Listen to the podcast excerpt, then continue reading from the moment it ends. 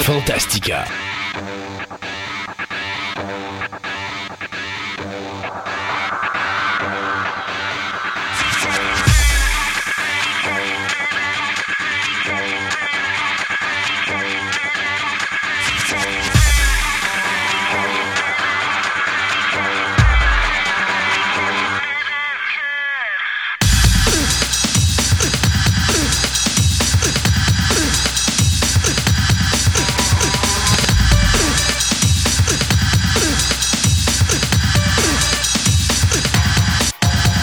Mesdames et messieurs, bienvenue à l'émission numéro 60 de Fantastica. Mon nom est Christophe Lassens et à mes côtés, j'ai Sébastien Côté. Oui! Bonjour! Nombre de fois que je me suis fait faire le coup. Ben oui, Oui. toutes les émissions. Ça fait trois émissions, je pense, en ligne que je fais ça. Je Ouais. ça c'est notre nouvelle phrase maîtresse de Fantastica. Et À mes côtés, M. Sébastien Côté. Hmm. Hey, euh, Sébastien, Oui. bonjour. bonjour. Euh, grosse émission aujourd'hui, la 60e. Ben oui, un beau chiffre. Un beau chiffre. En passant, je voudrais remercier les auditeurs et les auditrices parce qu'on a eu énormément de bons feedbacks sur l'émission de la rentrée, notamment notre application web qui semble faire fureur. Oui. Euh, Il y a beaucoup de monde qui tripe sur ce petit programme.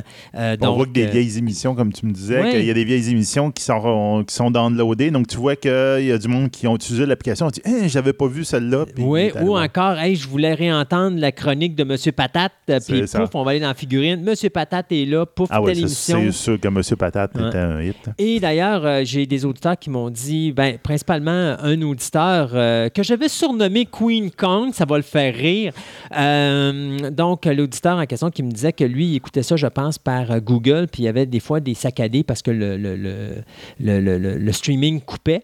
Mais il dit, j'ai passé par votre application, puis pouf, euh, j'ai pas eu de problème, je l'ai écouté du premier goût, mais là, il l'a écouté directement de Podbean. C'est ça. Donc, euh, ça aussi, ça peut être le fun. Là. Vous pouvez vous servir de l'application pour aller chercher l'émission directement là-dessus. Ça peut éviter des complications. Même, dans certains cas, je pourrais même aller jusqu'à dire, vous pourriez le mettre dans vos favoris.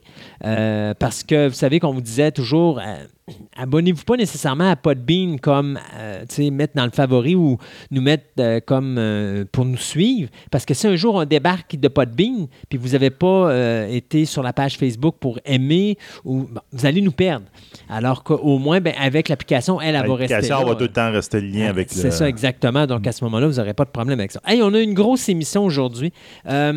Le mois d'octobre est le mois de la prévention des maladies mentales. Et euh, on va faire quelque chose de vraiment hors du commun ici aujourd'hui à Fantastica. On va se transformer en journaliste un petit peu.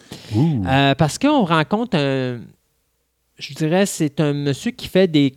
Des, congrès, qui fait des, présentations et qui est également un écrivain. Donc, on- ça va tomber dans notre catégorie littérature. Et on va parler à M. Richard Langlois sur les maladies mentales, euh, le- les, bio, les bipolaires et les choses comme ça. Donc, euh, une grosse chronique, c'est quand même une demi-heure, mais vous allez voir que oui, c'est pas nécessairement une chronique passe-temps comme on fait d'habitude. C'est vraiment quelque chose de beaucoup plus sérieux. Mais je pense qu'avec, justement, vu que c'est le mois de la prévention des maladies mentales, je pense que c'était adéquat de, de la présenter à ce moment-là. Puis Oui. de faire un sujet comme ça une fois de temps en temps, c'est le fun de sortir de ça rentre un peu dans la profession passion. puis tout, là. Oui, exactement, exactement. Mais ça va aller dans la chronique littéraire. Ouais. Euh, au niveau de la mythologie, Andréane va nous parler de la mythologie inuite. Euh, au niveau du passe-temps, bien, écoute, j'ai deux adolescentes qui se joignent à nous aujourd'hui. Euh, c'est Susanna et Alex, qui sont deux mé- médaillés de compétition de kendo. Et elles vont nous, parler, elles vont nous parler, ces euh, deux jeunes dames, de, du kendo. Qu'est-ce que le kendo et tout ça. Donc, euh, belle petite chronique, le fun. Et pour finir, ben, il y a Yann qui va nous parler des jeux de dés dans sa chronique des jeux de société. Bien sûr, on va avoir toutes les nouvelles. Et en fin d'émission, à notre table ronde, on va parler des Emmy Awards de cette année. Donc, Ben oui. tous les gagnants des Emmy, on va vous les présenter. Euh, vous serez peut-être d'accord pour certains, peut-être pas pour d'autres, mais enfin, on va vous donner tous les euh, résultats de cet événement qui a perdu énormément de codes d'écoute cette année. En tout cas, Ouais. on va en reparler tout à l'heure. Donc, euh, tant qu'à ça, allons-y tout de suite avec notre premier segment des nouvelles.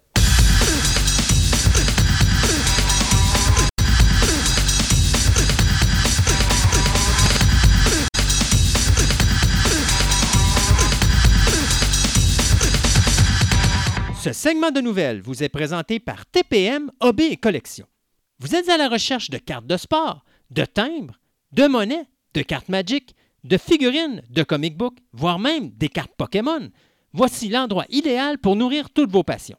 TPM Hobby Collection, maintenant réunis à un seul endroit à Québec, soit au centre commercial de Fleur de Lys, 550 boulevard Wilfrid Amel, Québec, ou allez visiter leur site web à boutique-tpm.com.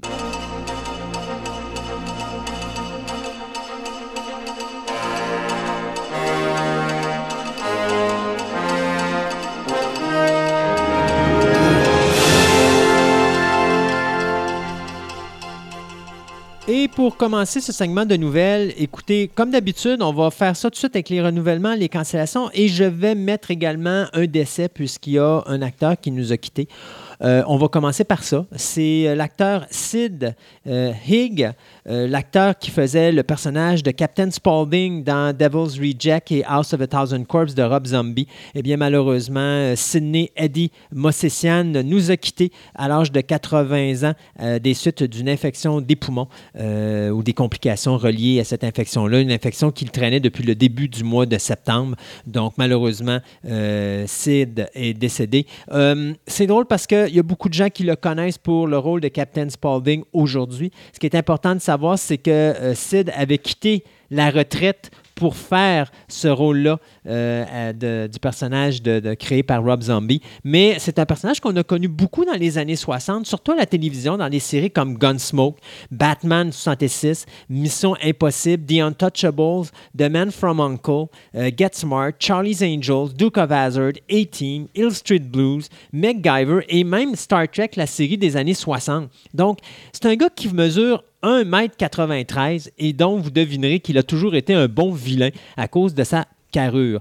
Euh, on l'a eu également, on l'a vu euh, faire une apparition également dans le premier film de George Lucas, THX 1138. Et euh, il a été, je pourrais dire, le visage blanc des films de la Black exploitation de l'époque, c'est-à-dire que le Black Exploitation, c'était des films qui étaient faits pour des Afro-Américains dans les années 70. Alors, il a été bien sûr le grand vilain de films comme Black Mama, White Mama, Coffee ou Foxy Brown. Et c'est ce qui a donné l'idée à euh, un certain Quentin Tarantino en 97 de sortir Sid de sa retraite euh, anticipée pour euh, avoir un rôle dans son film qui était Jackie Brown à l'époque. Et c'est cette prestation-là qui va donner l'idée à Rob Zombie de le prendre pour interpréter le personnage de euh, Captain Spaulding dans le film Devil's Reject ou encore justement euh, House of a Thousand Corpses. Et euh, bien sûr, il avait joué un petit rôle dans, sa, dans son remake à Rob Zombie de Halloween. Et la dernière fois qu'on le verra, eh bien, ça sera dans le dernier chapitre de la saga de Rob Zombie de House of a Thousand Corpses et Devil's Reject, c'est-à-dire Tree from Hell, qui devrait sortir euh, très bientôt. Au niveau des, euh, de la télévision, donc Glow de Netflix, qui vient d'être renouvelé pour une quatrième, mais une dernière saison. Netflix vient de canceller No Good Nick après une saison de 20 épisodes. Euh, Netflix va également canceller la série d'animation BoJack euh, Horseman pardon, après sa sixième saison. Et euh, pour les amateurs du film de Babysitter qui avait été fait sur Netflix cette année, eh bien, sachez que Netflix vient de donner carte blanche pour faire une suite à ce film-là qui mettra en vedette Bella Thorne, Robbie Amell, Anna Milley, Andrew Batchelor, Judah Lewis, Emily Allen Lynn, Ken Marino, Leslie Bibb, Carl McDonald et euh, McDowell pardon, et Chris Wilby. Il y a juste Samara Weaving qui faisait la babysitter dans le premier film, qu'on n'est pas certain encore qu'elle va être de retour. Mais euh, pour ceux qui ont aimé le premier babysitter, vous serez heureux d'apprendre qu'il y aura une suite. Ben, garde, on va continuer avec les, euh, décès. Donc, c'est le producteur, le producteur Mike Mendel qui est mort à l'âge de 54 ans, donc euh, relativement jeune, qui est dit qui est euh, M. Mac Mendel, mais c'est le producteur en arrière des cinq premières saisons des Simpsons. Puis qui a été d'un producteur aussi. Il a continué à être producteur dans les Simpsons jusqu'à la dixième saison, mais plus à temps partiel. On peut dire qu'il faisait quelques épisodes de temps en temps. Et c'est aussi un des producteurs euh, qui est en arrière depuis le 2013 de Rick and Morty. Et donc, le premier épisode de la troisième saison qui devrait faire bientôt son apparition euh, sur nos écrans, ben, il était le producteur du premier épisode, en gros, de la troisième saison. Il a-t-il Euh, été impliqué sur Futurama? Euh, non, je pense qu'il n'a pas Non. été impliqué sur. Futurama. Il n'est vraiment pas dans sa biographie. Il a été impliqué dans euh, plein, euh, All My Children, The Loving, dans des, Ouais. des soap opera dans un certain temps. Il avait gagné des Emmy Awards pour les Simpsons en 95, 97, 98, ainsi qu'un Emmy pour Rick and Morty, euh, Pickle Rick, donc le fameux épisode de Pickle Rick, en 2018. Donc, euh, c'est quand même quelqu'un qui était euh, très proche de Simpson puis des Rick and Morty qui sont assez récents, mais quelqu'un qui a fait beaucoup sa marque dans le, dans, le domaine. Euh, L'executive producer euh, Al Jean dans Des Simpsons, euh, il a fait un mémorial puis il dit que c'était un great guy. Puis le co-créateur euh, Justin euh, Roland, qui est en arrière de Rick and Morty, il dit qu'il est dévasté, puis il sait vraiment pas comment il, il va continuer à faire Rick and Morty avec lui, il- à- à quoi- Sans qui- lui. sans lui qui est à côté de lui qui a tout le temps. Donc Ouais. il dit ça fait un gros trou pour la, la production de Donc, c'est quoi? C'est une morte soudaine ou? J'ai l'impression que oui, il n'y a pas eu de. C'est vraiment, ça a l'air d'être. Euh, peut-être une crise cardiaque ou quelque chose de même. Je sais vraiment pas. Ils n'ont pas publié la raison. OK. Euh, écoute, on a parlé euh, dans une de nos tables rondes très récemment du conflit Disney-Sony. Ah oui. Eh bien, croyez-le, croyez-le pas, ça s'est réglé en fin de semaine passée. Puisque, effectivement, euh, Spider-Man sera encore dans l'univers du MCU pour au moins un troisième film C'est ça. Jusqu'en 2021 à peu près. et un autre film du MCU Universe. Donc, c'est-à-dire qui va être produit par Disney. Euh, les ententes sont pas très connues, mais la seule chose qu'on sait, c'est que, bon, vous saviez que la raison pourquoi on s'accrochait un petit peu, c'est que Disney demandait à financer et à avoir 50% des recettes Oui. du prochain Spider-Man parce que, justement, on impliquait beaucoup de, de- de- de travail de la part du producteur Kevin Feige. Puis, euh, d'un autre côté, c'était grâce à Disney si jamais le film de Spider-Man connaissait le succès qu'il connaissait là. Puis, ils n'ont pas tout à fait Ils n'ont tort. pas fait tort. Parce Non, que, tu sais, si Spider-Man n'apparaît pas dans le MCU, euh, il n'y a pas autant de, de boom que euh, d'en faire partie. Donc, Mhm. faisant partie du MCU Universe, c'est sûr que le Spider-Man euh, Far From Home est le film de Spider-Man qui a rapporté le plus d'argent. Il vient de franchir le cap du Ouais. milliard de dollars. Donc, c'est le premier Spider-Man à faire ça. Alors, je peux comprendre que Disney dise, écoutez, euh, on veut avoir la part du gâteau, mais on est prêt à payer pour cette part-là. Donc, oui, on veut donner 50 on va payer 50% de la facture, mais on veut avoir 50 des retraites, des recettes. Sony avait dit, il n'y en a pas question. Et bien sûr, ben, Disney, on dit, ben, vous allez vous passer de Kevin Feige parce Ben, que nous, on ne continue pas. Alors, voilà l'entente qui s'est produite. Euh, Disney demeure propriétaire à 100% des recettes des, euh, des produits promotionnels, des produits dérivés, donc tout ce qui est euh, figurines et choses comme ça. Disney ramasse encore 100% Sony n'a pas le droit de mettre la main là-dessus. Sauf que Disney va investir un quart du montant d'argent et va aller chercher 25% des recettes. C'est un bon deal, je Bon, pense oui, que- c'est ça. Ils ont passé de 5. Ils demandaient 50, donc ils ont eu 25. Ils, Ils ont coupé la poire en deux. Presque.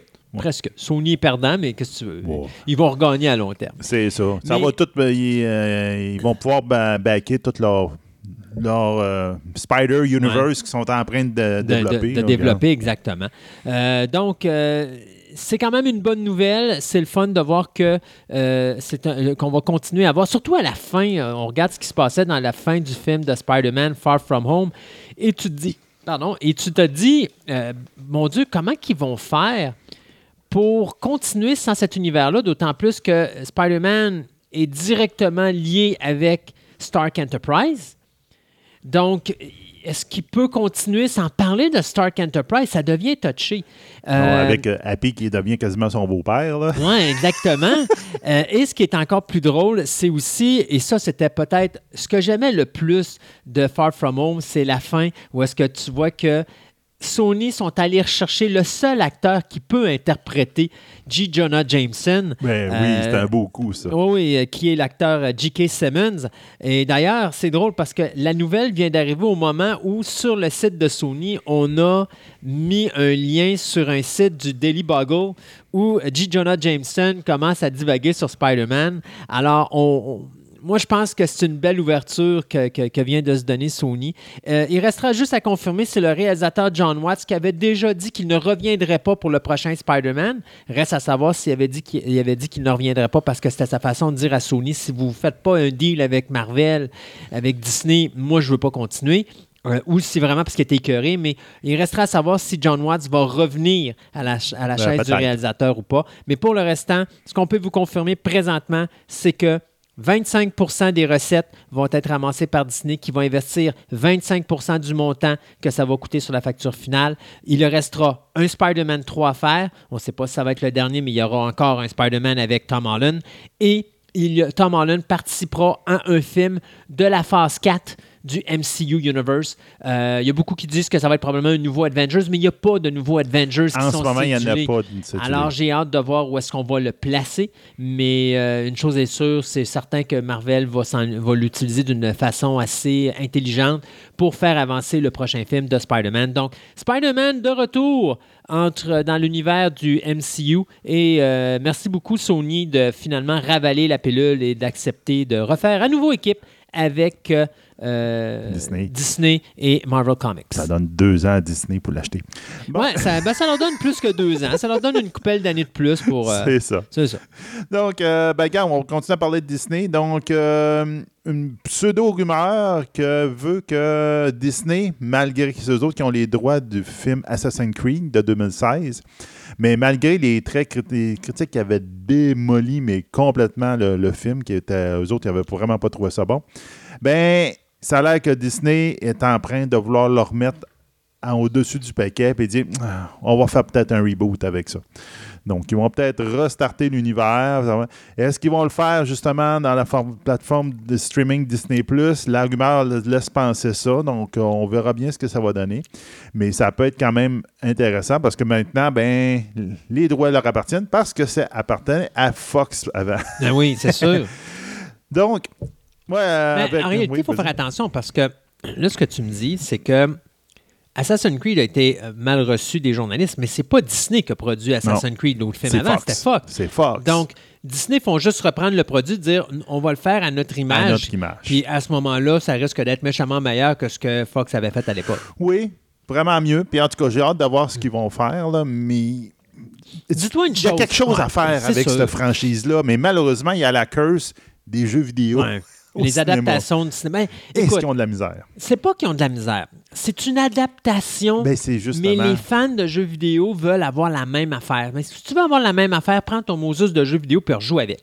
Ouais, mais ils veulent l'avoir en, ils veulent, l'avoir en film. Ça fait la même. Oui, c'est- mais c'est juste que, l'histoire est bonne initialement, Oui. puis tu réadaptes, puis tu fais une histoire pas bonne. Tu, tu dis non, mais garde pas mal l'histoire qui Oui. est là, puis modifie quelques Mais affaires pour faire des surprises. Regarde, je vais te donner un exemple. Quand Resident Evil est sorti, euh, je pense que dans les adaptations de jeux vidéo, Resident Evil est probablement une des bonnes. Oui, la première- le l'adaptation. premier, oui, ça, ça fait beaucoup avec le Mais style. si tu te là, rappelles, les gens avaient bitché, avaient craché sur Paul, euh, Paul Anderson, avaient dit que c'était de la schnook, c'était pas bon, c'était pas le jeu vidéo. C'est une adaptation. Tu peux Oui. pas prendre nécessairement un jeu vidéo puis le mettre sur grand écran pour plaire à tout le monde.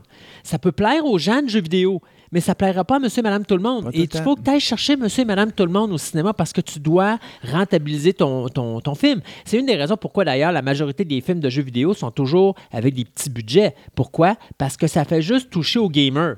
Les ça. gamers, c'est un pourcentage minime de gens qui vont dans les salles de cinéma. C'est pas l'attraction principale. Alors, si t'es pas capable de prendre ton jeu puis de le mettre accessible à tout le monde, tu n'es pas capable d'aller chercher une grosse recette. Donc, à ce moment-là, où est l'intérêt de le faire? Donc, moi, je suis prêt à assumer qu'un jeu vidéo soit modifié tant que c'est bien fait, mais qu'il soit modifié pour aller chercher plus de monde, pour faire en sorte qu'on ait un plus gros budget, puis à ce moment-là, faire en sorte qu'on ait un film de meilleure qualité.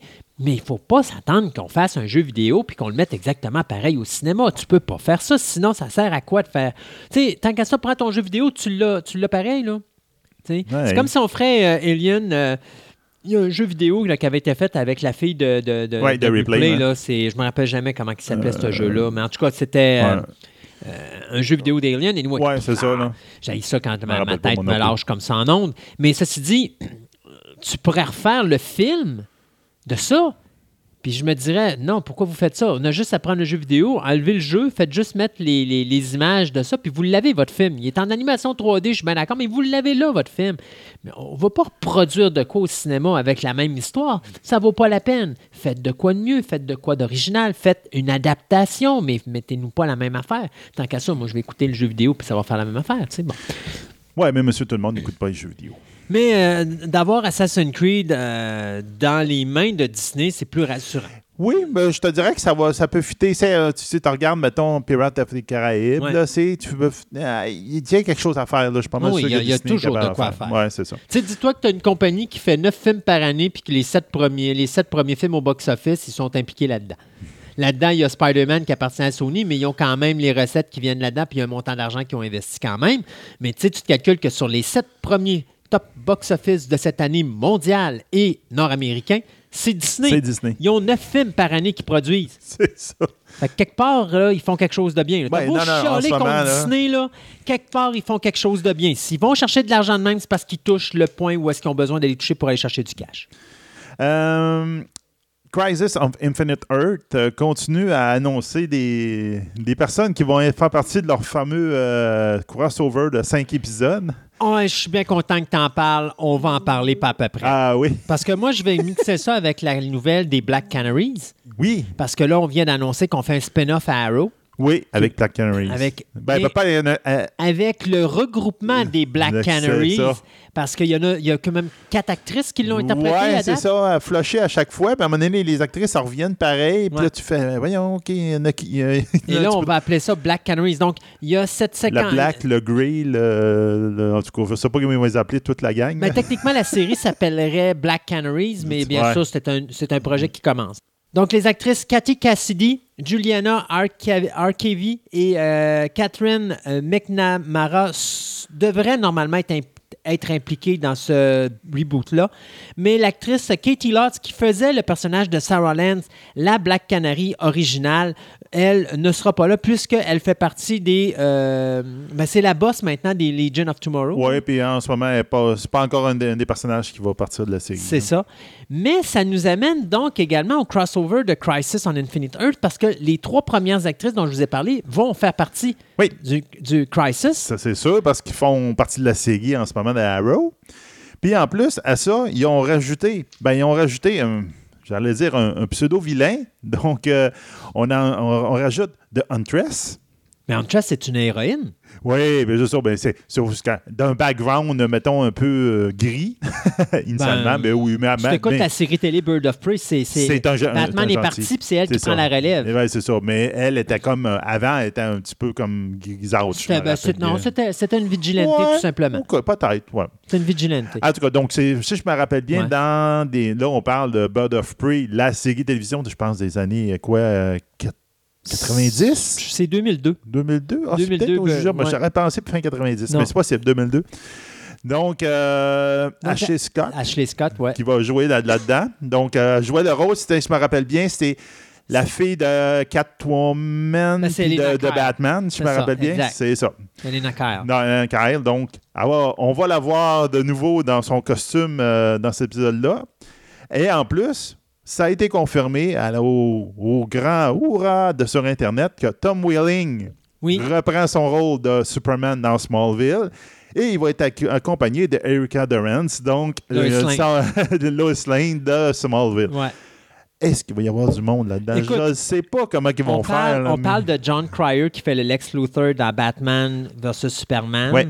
Euh, Kevin Conroy qui a, mis- qui a donné la voix de Batman dans quasiment tous les films d'animation qui ont été faits.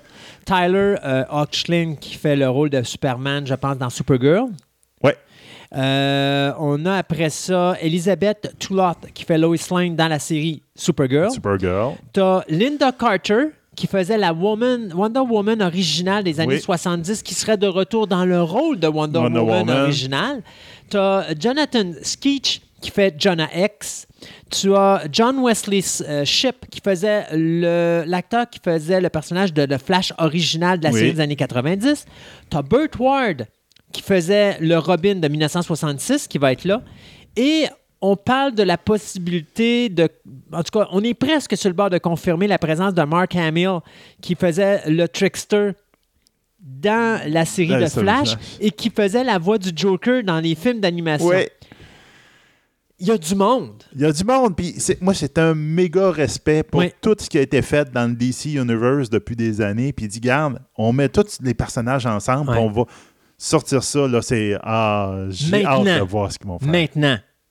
là, je Ouais. bougonne. Ah, tu bougonne. Parce que ça prend toujours un putain de casse de bain quelque part. Et il y a un casse de bain qui dans la casse de team. bain? Michael Rosenbaum. Who Ouais. de trois petits points is Michael Rosenbaum? C'était Rosenbaum, c'était le Lex Luthor de la série Smallville. Smallville. Oui. Il reçoit un call de Warner Brothers pour dire on aimerait savoir si tu serais intéressé à participer à l'épisode de Infinity Crisis. Il a dit non et regardez bien les raisons pourquoi il dit non. Et il a dit écoutez, les amis, beaucoup d'entre vous, et je vous dis textuellement ce qui est marqué sur sa page Facebook. Les amis, beaucoup d'entre vous m'ont demandé si j'allais rejoindre le crossover Infinite Earth. Je vais vous dire la vérité. T'aurais pas dû. Warner Brothers a contacté mes agents vendredi après-midi alors que je rendais visite à mon grand-père dans ma maison, dans la maison, dans, plutôt, dans sa maison de retraite en Floride. Leur offre, il n'y a pas de scénario présentement de prêt. C'est sûr, crime, ils vont l'écrire plus tard. Là, Ah oui. ils veulent juste savoir si tu veux participer, le bobo. Il n'y a aucune indication sur mon rôle ni sur mes dates de tournage. Ils veulent juste savoir si tu veux participer, le casse de bain. T'as-tu compris? Et ils m'offrent très peu d'argent. Ben, c'est sûr. Hey!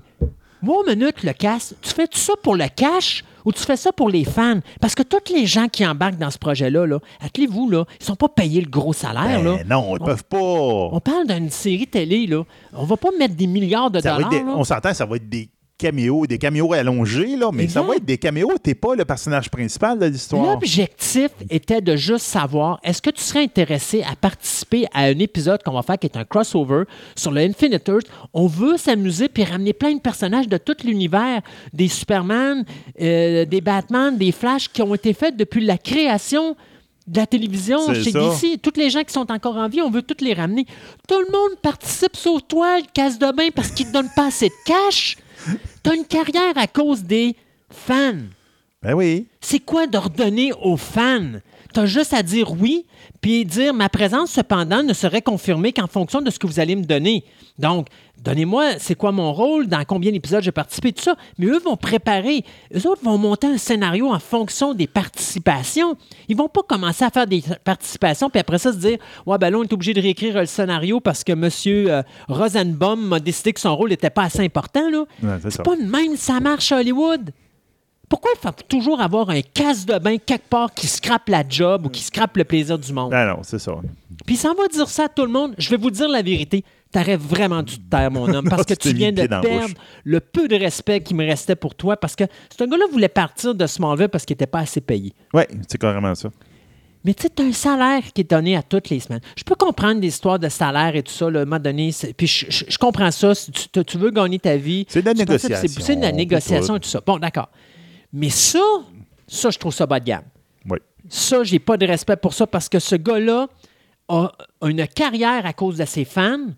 Là, tu as des gens qui font de quoi pour les fans. Puis ce gars-là dit J'ai pas assez d'argent pour participer pour vous, les fans. C'est comme, ben, on s'en foutu. Pas pour l'argent que tu es supposé faire ça, c'est supposé être pour nous autres. C'est ça. Alors, ça prend toujours un casse de bain quelque part. Il y en a un. Et le v'là. Le Le v'là. C'est le seul gars qui a été contacté par DC qui a dit non à ce projet-là. Le seul. Le seul. Pour dire que les épisodes, ben, c'est cinq épisodes, hein, ce crossover-là. Donc, ça commence le 8 décembre, ça va finir le 14 janvier. Supergirl. Batwoman, Flash, Arrow et Legion of Tomorrow. C'est les cinq séries qui vont Ouais. présenter. J'ai très hâte de voir parce que, comme j'ai dit, quand ils ont fait euh, l'épisode avec les, euh, on peut dire les Allemands qui venaient d'une autre dimension, là, ils avaient fait le Justice League qui aurait dû être Ouais. fait au cinéma. C'était parfait. Donc, s'ils ils, ils partent de la même base, ils vont être capables de mettre plein d'acteurs ensemble ça de leur donner chacun leur petit moment de gloire. Oui. là. Ils vont se faire du fun. Moi, j'ai l'impression. Puis J'espère juste qu'Ashley Scott n'a pas pris trop de poids pour rentrer dans son costume original de 2002 de, euh, de voyons, Huntress. Interest. Hey, ouais, je- ça, je ne sais pas. Là, je l'ai Ouais. pas. Hey, je finis avec une dernière, avec une dernière nouvelle. Et euh, écoute, euh, Sébastien, j'adore mes confrères américains. Oh boy. J'adore leur organisation, notamment quand une organisation de censure s'auto-censure elle-même. Alors, je vais vous parler du MPAA, qui est le Motion Picture Association of America. Donc, le MPA, maintenant, considère que aujourd'hui, on devient les avocats, pas juste du cinéma nord-américain, mais également du cinéma mondial, pour protéger non seulement les gens face à ce qu'ils voient, même si on leur demande rien, mais aussi essayer de protéger l'œuvre de l'artiste comme il veut la montrer, puis trouver un terrain d'entente entre ce qui est présentable au cinéma et ce qui n'est pas présentable au cinéma. En tout cas, je sais pas ce que tu veux parler après, mais dis-moi, ça me vient tout de suite à la tête de de quoi tu te mêles. Mais bon. Oui, ben, c'est à peu près ça. Donc, le MPA s'est auto-censuré puisqu'ils ont enlevé un A à leur nom. Parce que maintenant, le Motion Picture Association of America devient tout simplement le Motion Picture Association. Donc, le MPA devient le MPA. Ils ont censuré un A, maudite affaire, dans la, dans la, dans la clique. Ben, mais C'est important, Oh. c'est important. ben oui, là, ça- là, les Américains vont se mêler du cinéma international. Euh, écoute, c'est une organisation, qui a un organisme qui a été quand même créé en 1922 qui s'appelait le Motion Picture Producer and Distributors of America, qui a été changé euh, pour le nom de MPAA en 1945.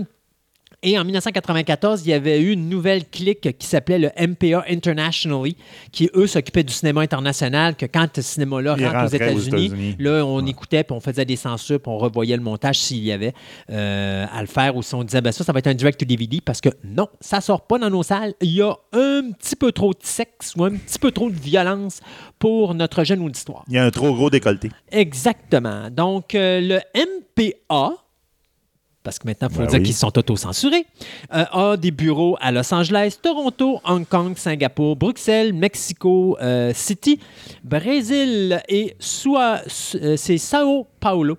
Donc, euh, écoutez, je suis tellement content que le MPA euh, nous montre la droiture et donc non seulement qu'ils censurent nos films au cinéma, mais maintenant ils ont censuré leur propre nom et ils ont fait choper le dernier A qui nous offensait véritablement. Donc, on ne parlera plus de l'Amérique ici, on va juste parler du Motion Picture Association. Hey, ceci dit, je suis revenu en feu hein, aujourd'hui. Oui, hein, ouais, c'est Je devrais tomber malade plus plus souvent. souvent. Non, c'est. Euh, écoutez, on s'arrête le temps de deux chroniques et on vous revient tout de suite avec notre deuxième segment des nouvelles.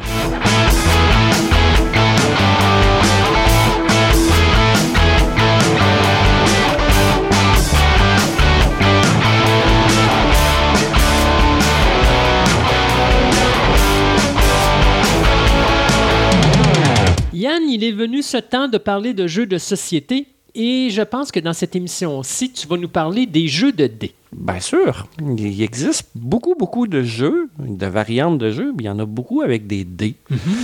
Euh, comme on parle souvent des jeux de dés vintage, ben on va toujours penser au premier qui nous vient à l'esprit, c'est le Yadzi ou le Yum.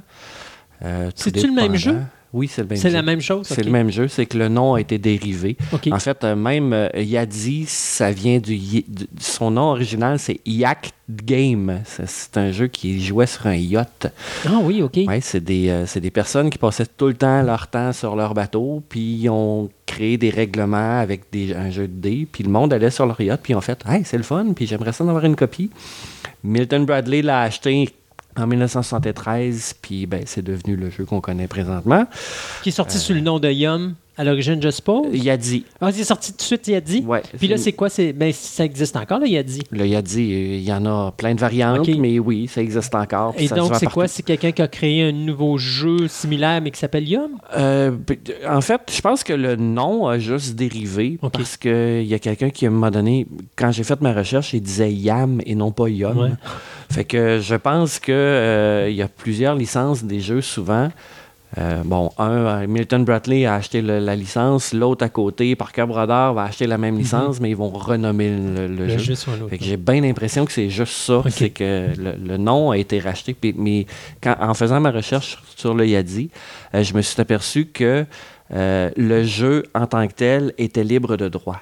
Donc Oh. n'importe qui peut l'avoir. C'est un jeu public. OK. On peut jouer, euh, on peut, on, on peut jouer. Je pourrais sortir euh, un, un- un jeu qui s'appelle euh, Le Totof, puis je mets ça comme ça, puis ça marche. Je pense que oui. Euh, je- Ben, S'il est libéré de droit, techniquement. euh, c'est ça. C'est un peu comme n'importe quelle compagnie qui décide de faire un DVD du premier film de George Romero des zombies, le Night of the Living Dead. Il est libéré de droits d'auteur. Fait que n'importe qui peut acheter, ben, peut pas acheter, ils peuvent sortir un DVD. Ils ont juste trouver la copie. Ils font un DVD avec, puis ils le mettent sur n'importe quelle édition, puis y ils n'ont pas de redevance à donner. C'est le fun dans ce temps-là. C'est l'art de faire de l'argent euh, facilement. Mais le, le jeu il a dit, euh, je pense, en tout cas de, de- de ma connaissance, euh, c'est le jeu le plus populaire de dés qu'il existe. Tout le monde le connaît Ah oui. euh, sous le nom, sous un nom ou sous un autre. Puis en regardant, je me suis aperçu qu'il y avait des variantes qu'on ne connaît pas du tout Oh! au niveau du Yadi. Euh, on fait seulement un lancer de dés au lieu de trois. Euh, déjà là, ça, ça complexifie beaucoup la chose. Mhm. Euh, bon, dans, dans le jeu, c'est un, on a un petit peu le poker, donc au niveau des. On a un full, on a une suite, on a.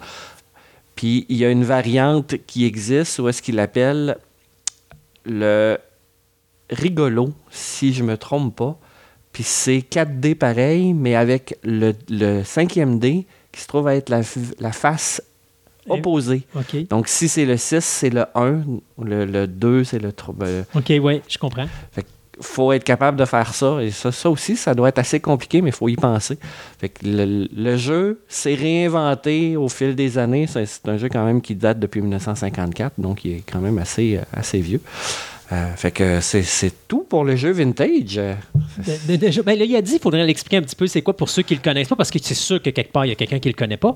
Et je suis pas sûr, mais bon, on Ouais, allons-y. Comme tu disais, c'est un peu comme le poker. C'est-à-dire que tu as 5 dés, puis... On fait trois lancers et euh, on peut choisir les dés qu'on veut garder et les dés qu'on veut retirer sur les cinq. Euh, puis, bon, on a une feuille de pointage. Puis sur la feuille de pointage, bon, on... Tu as des si- combinaisons à réaliser. on- des combinaisons. Si on ramasse les 1, ben il faut ramasser le, maximum de 1, le maximum de 2 jusqu'à 6. puis après ça, bon, bon, on a des, la grande suite qui commence de 2, qui va jusqu'à 6, ou de 1 jusqu'à 5, ou la petite suite qui commence de 1 et qui va jusqu'à 4. Euh, donc, Ou 2, euh, 5 ou 3, 6. c'est ça. Puis après, Après, ça, ça, ben- on a le full, euh, on a la haute, on a la base, donc c'est le total des dés, le plus gros montant, le plus petit montant. Et on a le yum, euh, qui est 6 dés de- pareil, évidemment. Et ça, ça donne 30 points, donc c'est le summum du jeu. C'est le yadi ou le yum. Moi, je- je- Moi, j'ai rendu avec le yum, donc... fait que, fait que c'est un peu ça. ça. Puis une fois que tu fais, mettons, euh, parce que quand tu tires tes dés, il faut que tu choisisses dans quelle direction tu t'en vas. Parce que si à un moment donné, tu vois que tu t'en vas, tu, tu fais un peu comme au poker. Tu, as un 1, un 2, un 3, un 4, un 5, tu enlèves, mettons, ton 2, 3, 4, 5, puis tu les relances pour essayer d'aller chercher des, des choses. Mais s'il te reste un 1 à la fin, ben, si tu veux éviter de perdre des points parce que tu n'as rien dans ton jeu, ben, tu dis, OK, je prends le 1, mais tu n'as plus le droit de faire les 1 après. C'est ça. Fait que euh, non, c'est ça. Mais c'est un, un jeu qui est le fun. Puis tu vois, j'avais jamais associé ça au poker. Effectivement, c'est un peu style poker. Puis euh, ce qu'on n'a pas dit, c'est que, bon, évidemment, chacun des cases de pointage va donner un point. Et c'est le, celui qui a le plus de points Point qui gagne. qui gagne. Bien sûr. Évidemment, Euh, il faut, faut- faut rester euh, dans le jeu de société. Il y a toujours un gagnant et un perdant. Exactement. Sinon, ce serait trop facile d'avoir le plus bas niveau de points parce que tout le monde serait égal. Oui. Oui, pas de et, choix. euh, dernière chose, c'est que c'est un jeu qui est aussi euh, très palpitant, pas, pas palpitant dans le, genre- dans le sens que euh, c'est très, très, très le fun, mais dans- palpitant dans le genre qu'on peut être 20 à jouer, Mhm. puis il n'y a aucun problème, il n'y a aucune limite de personne à ce jeu. Oui, exactement. Mais c'est pas une compétition dans le sens que faut que tu te dépêches à aller plus vite que l'autre pour, faire ton, ton, ton pointage final parce que tu peux prendre le temps que tu veux pour le, pour le faire. Euh, C'est juste tirer les dés, puis C'est en ça. c'est ça. On choisit. En espérant que les dés sont pas trafiqués. Ça peut arriver. Oui, ça peut arriver. Mais euh, euh, ce, qui est, euh, ce qui est plaisant avec le Yadi aussi, plaisant et, et pas, euh, c'est un jeu qui gère le hasard. On a beaucoup, beaucoup de décisions à prendre, mais on est tributaire des dés. Si les dés roulent pas pour nous autres, ben on va faire une partie poche, puis on sera pas bon. Puis, que les, les dés, c'est souvent ça, c'est souvent beaucoup du hasard. Puis les jeux que je vais parler, qui sont en relation un peu avec le Yadi, c'est ça, c'est beaucoup de hasard, mais on a réussi à transformer le hasard pour plusieurs jeux à dire, bon, ben le hasard, je vais le gérer pour qu'il soit à mon avantage. Donc, euh, c'est un peu ça. Si on enchaîne, Oui. euh, le deuxième jeu que je veux parler, ça, il s'appelle Très Futé. C'est un jeu qui vient de sortir. Il est, il est neuf, je pense qu'il n'y a même pas deux ans. Euh, le jeu Très Futé, c'est un jeu de dés. Encore là, un peu comme le Yadi, où est-ce que on brasse les dés, il y en a six. Ils ont chacun une couleur différente et on a une feuille de pointage qui vient avec, qui gère chacune des couleurs. Donc, euh, pour le trait futé, on a le dé jaune. Puis sur la feuille de pointage, on a des cases à cocher. Donc, quand on réussit à tourner le dé jaune et on fait un 1, ben, on va cocher le 1 sur notre case. Euh, si on fait un 6, ben, on va cocher le 6 sur notre case. Le dé vert est à peu près la même chose. Le dé bleu euh, est toujours à peu près la même chose. Donc, c'est des cases qu'on va cocher sur la feuille. On a un dé orange et un dé violet. Ces dés-là, c'est des dés où est-ce qu'on va écrire la valeur du dé sur notre feuille de pointage. Euh, donc, ce jeu-là se joue un peu comme le Yadi. On tire les dés, on décide de un des dés qu'on veut garder, on prend sur notre feuille de pointage et on le garde physiquement sur la feuille de pointage. On va retirer les autres dés et euh, à ce moment-là, on va choisir trois dés et trois autres dés vont être mis de côté. Fait que si on joue à trois, ben les trois dés que moi j'ai pas pris vont être accessibles à toi et toi tu vas pouvoir en choisir un et le noter sur ta feuille de pointage. OK.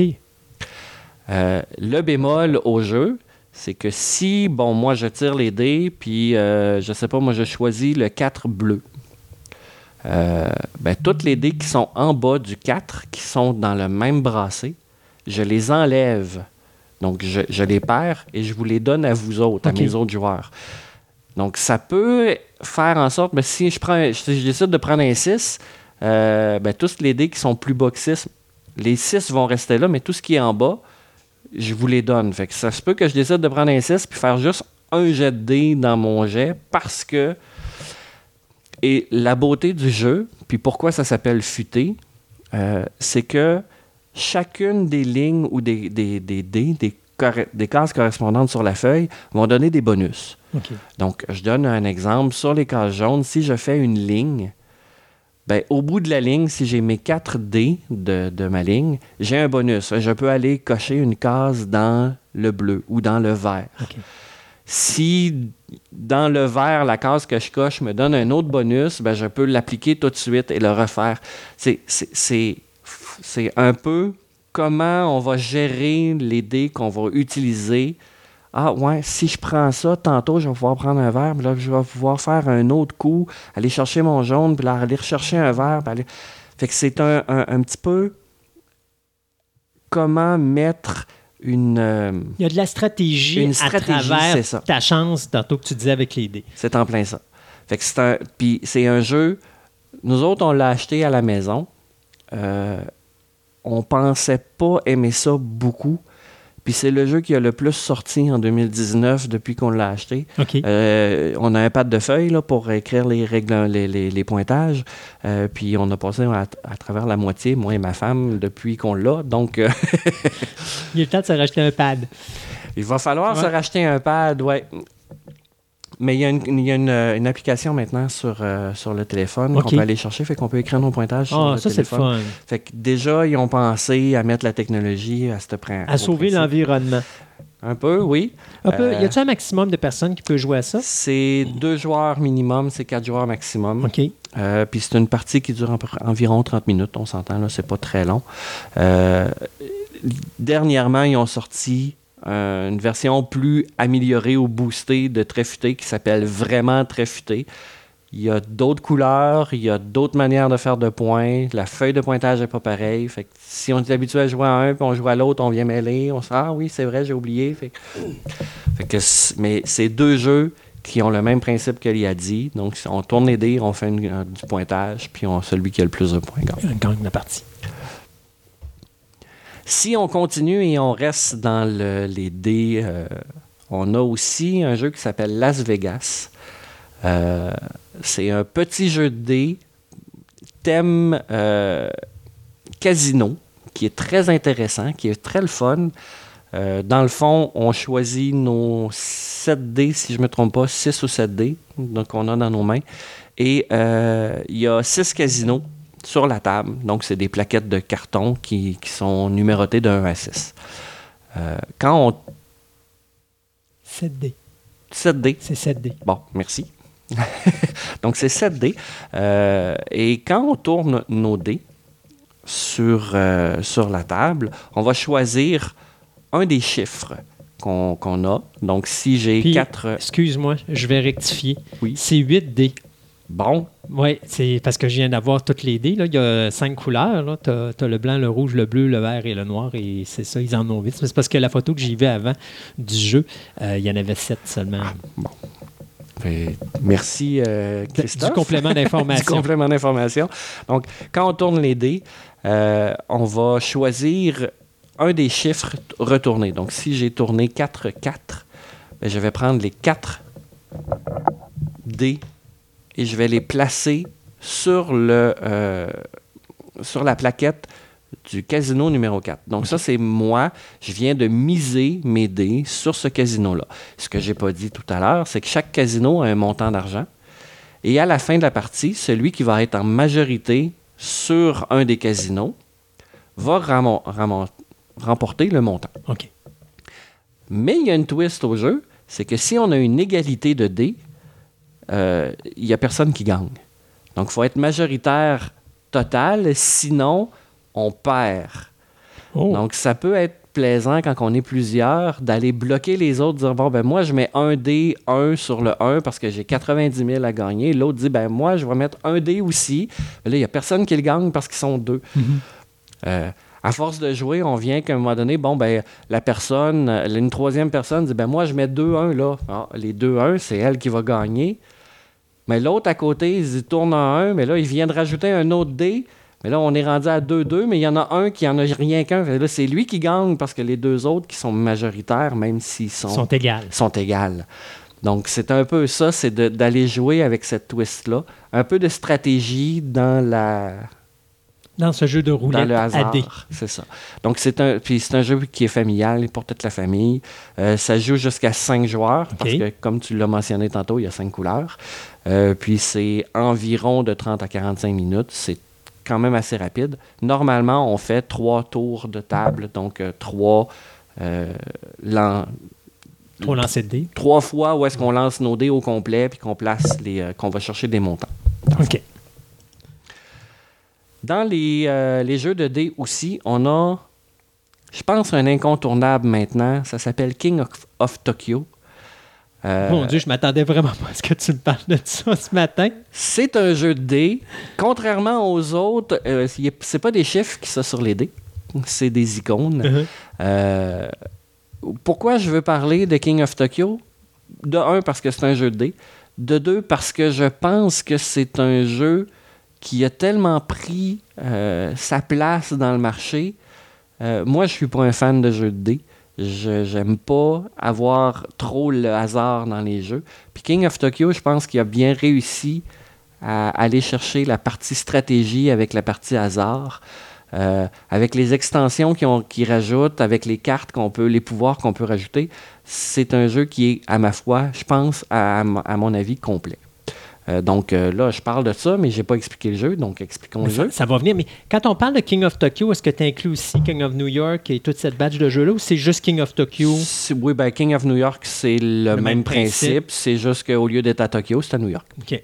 Donc, euh, le principe du jeu, c'est d'être un méchant, un monstre, un Godzilla, un King Kong ou une créature extraterrestre. Pensez euh, géante. Rampage. Rampage, Ouais. oui, c'est en plein ça.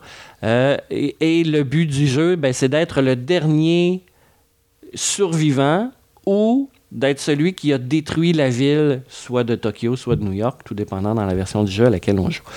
Euh, pour ce faire, on va tirer des dés. Sur les dés, il y a des icônes, donc il y a des icônes d'énergie, il y a des icônes de vie et il y a des icônes de BAF.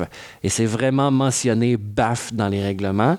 Donc les BAF, c'est soit pour détruire la ville ou pour frapper les autres euh, qui sont autour de nous, qui veulent prendre notre place. Donc la, la créature qui est dans le centre du plateau, donc qui est dans la ville de Tokyo, les autres veulent l'enlever de là pour prendre sa place.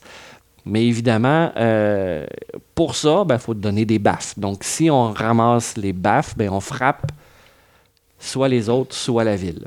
Euh, Puis là, ben, on a un certain nombre de points de vie. Quand on, prend, quand on prend des baffes, on perd des points de vie. On peut ramasser de l'énergie euh, pour aller chercher, ce que je disais tantôt, des cartes, donc des pouvoirs qui peuvent nous, soit nous permettre de faire des choses plus fortes, des baffes plus fortes, des détruire plus vite.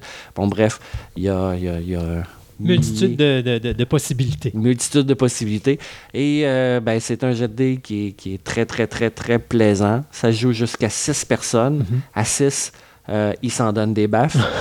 Et euh, c'est à peu près 30 minutes par... euh, C'est pas plus long que ça. Non. C'est quand même pas pire. Surtout quand tu es rendu à 6, je pensais que ça aurait pu rallonger. euh, Ben non, en 30 fait, minutes, ça mais- raccourcit parce que justement, le- ce- celui qui est dans le milieu va euh, recevoir des baffes de cinq personnes. Donc, il reste pas là longtemps.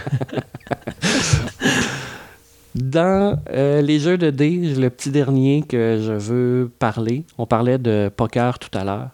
Euh, dans le dérivé du poker, beaucoup au niveau des dés, ça s'appelle Dice Town. Oui. C'est un jeu qui vient d'être réédité, donc qui est disponible.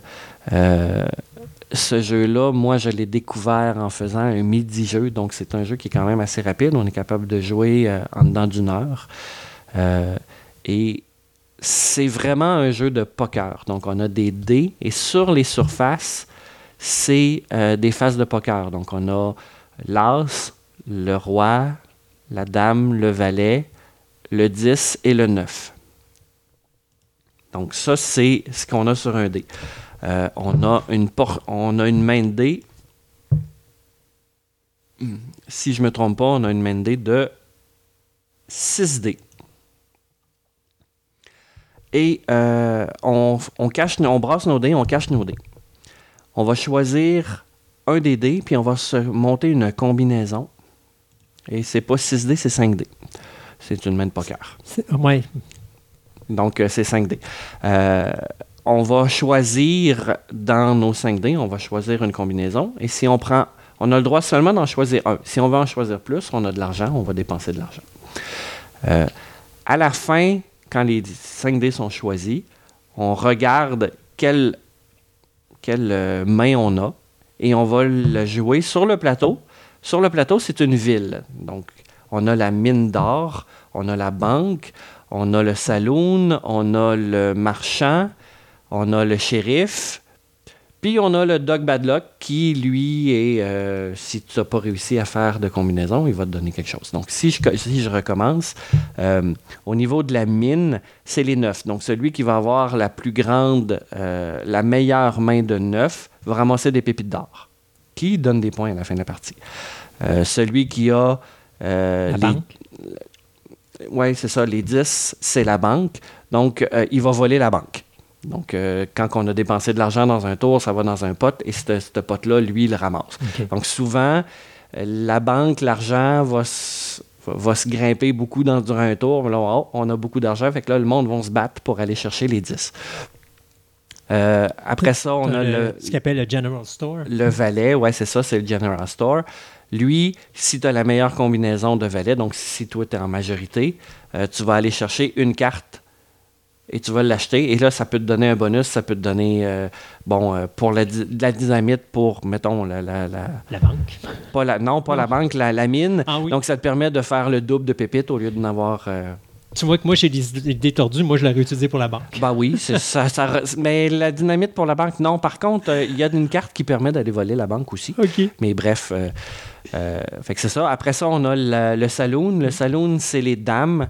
Euh, elles autres permettent d'aller voler. Donc, avec leur charme et leur aguichage, ils vont voler une carte dans la main de quelqu'un d'autre. Mhm. Euh, le roi, c'est le shérif. Le shérif, lui, a, dans la version originale du jeu, n'a pas de pouvoir en tant que tel. Par contre, c'est lui qui a le pouvoir décisionnel final. Donc, s'il y a deux personnes qui ont la meilleure main de valet, mettons, pour aller au General Star, c'est lui qui va décider Qui va là? qui va là. Et comme tout bon Far West, il y a des bribes qui peuvent se donner. Bon, moi, je vais te donner deux pépites si tu me le donnes. Ah, moi, je vais te donner de l'argent. Ah, moi, je vais te donner un terrain. Fait que, bref, il y, a plein de, de- il y a- il y a plein de manières où est-ce que le shérif peut aller en, en ta faveur. On a un shérif corrompu. On a un shérif qui peut être corrompu, oui. Euh, le dernier chose qu'on regarde, c'est l'as. L'as, lui, permet d'aller chercher des terrains. C'est ce qu'ils appelle le townhouse, ça, je pense. C'est le town hall. Euh, dans le fond, le but du jeu, c'est d'aller chercher ces points-là parce que c'est c'est de cette manière-là qu'on va faire des points. Le town hall, lui, va donner des terrains autour de la ville. Plus ta main de poker est puissante, plus tu vas gagner de terrain. Et si tu as des as en plus dans ta main de poker, ben, tu vas gagner des terrains bonus. Donc, si j'ai une suite euh, de dés, donc euh, 9, 10, valet, dame, roi, euh, je vais probablement battre la plupart des personnes autour de moi. Par contre, s'il y a un full house, euh, ben, désolé, il vient battre ma suite. C'est un peu comme le. C'est vraiment comme le poker, en fait. Donc, celui qui a la main la plus forte va gagner le terrain. Euh, puis la personne qui a rien, rien, rien gagné, ce tour-là, va aller au Dog Bad Luck et selon la combinaison de dés qu'il a, va faire un, va faire un choix. Soit qu'il va aller voler quelqu'un, soit qu'il va aller voler de la banque, soit qu'il va demander des pépites. Euh, fait il- n'est pas perdant en tant que tel, il y a quand même une action qui Ou il fait. va aller s'acheter un bon hot dog parce que ça a l'air, honnêtement, euh, ça ressemble pas mal. tu sais, les petits emplacements où tu achètes les, les hot dogs, c'est à roulette, là, comme dans, dans- si tu vas dans, dans les coins de, de New York, à Monway. Là. C'est ça. C'est Ben, c'est un de vendeur itinérant. Lui, il est pas, il fait pas partie de la ville, mais il dit bon, ben garde, moi, je vais t'aider parce que tu as eu une bad luck. Euh, mais ce jeu-là est très, très plaisant. Moi, je joue avec mes enfants. Ils ont vraiment appris. Et quelqu'un ne connaît pas le poker, c'est pas très grave parce que sur l'endos des cartes de Town Hall, il y a la fonction ou la force des. Bon, la paire, euh, paire c'est le plus petit, deux paires c'est plus grand qu'une paire. Donc, ils vont, ils vont expliquer la force du jet de dés que tu vas avoir. Donc, c'est qui qui est le plus puissant. Est-ce que la full house est plus forte que la suite? Euh, oui, non. Donc, c'est inscrit sur le, de- le dos de la carte. Fait qu'on n'a pas nécessairement besoin de savoir jouer au poker pour être capable de choisir. Fait que moi, j'ai pas mal fait le tour de mon Dice Town. Je voulais aussi mentionner que la plupart des jeux de dés, on va en trouver dans le, sur le marché, c'est des dérivés des jeux très populaires qui ont sorti un dérivé de jeu de dés. Je donne un exemple. Carcassonne, qui est un jeu très populaire, a un dérivé de jeu de dés. Catan, qui est un jeu très populaire, a un dérivé de jeu de dés. Euh, on a plein de jeux comme ça qui existent sur le marché. C'est les règles très, très résumées ou concis ou qui s'adaptent plus à un jeu de dés. Fait que si on aime beaucoup un jeu et on veut avoir une, version plus portative ou plus rapide, on s'entend que Carcassonne, c'est pas une game qui va jouer en 10 minutes. Donc, on peut aller chercher ces jeux-là. Souvent, ils, ont- ils réussissent à faire des jeux qui sont intéressants. C'est pas l'original, donc faut, faut y aller la, dynamique doit changer aussi parce que, si tu ne me trompes pas, un jeu de cartes est plus stratégique. Si tu arrives avec un dé, tu as toujours la chance qui arrive là-dedans, d'une certaine façon. Donc, ça change la dynamique de la partie. Sachant, ben, en fait, ça devient un jeu totalement à part entière. Euh, mais oui, c'est simplement pour le mentionner parce que vous allez sûrement voir à un moment donné euh, Catan le jeu de dés ou Carcassonne le jeu de dés ou peu importe. Qui est j'ai même- l'espoir d'une personne comme moi qui ne sait pas comment ça marche un jeu stratégique parce qu'il est habitué justement au jeu de dés, puis qui se fait ramasser continuellement à toutes les parties, de dire avec celle-là, c'est plus 50-50. oui. Non, ça, te donne la chance de pouvoir gagner, Mhm. Christophe. Y avait-il autre chose à rajouter? Sur les jeux de dés, non, je pense qu'on a pas mal fait le tour. Évidemment, il y en a beaucoup, beaucoup, beaucoup, beaucoup plus. Mais pour, euh, pour aujourd'hui, je vais m'arrêter là. T'es bien gentil. Merci beaucoup, Yann. Fait qu'on se dit à la prochaine pour d'autres jeux de société intéressants. Ça me fait plaisir.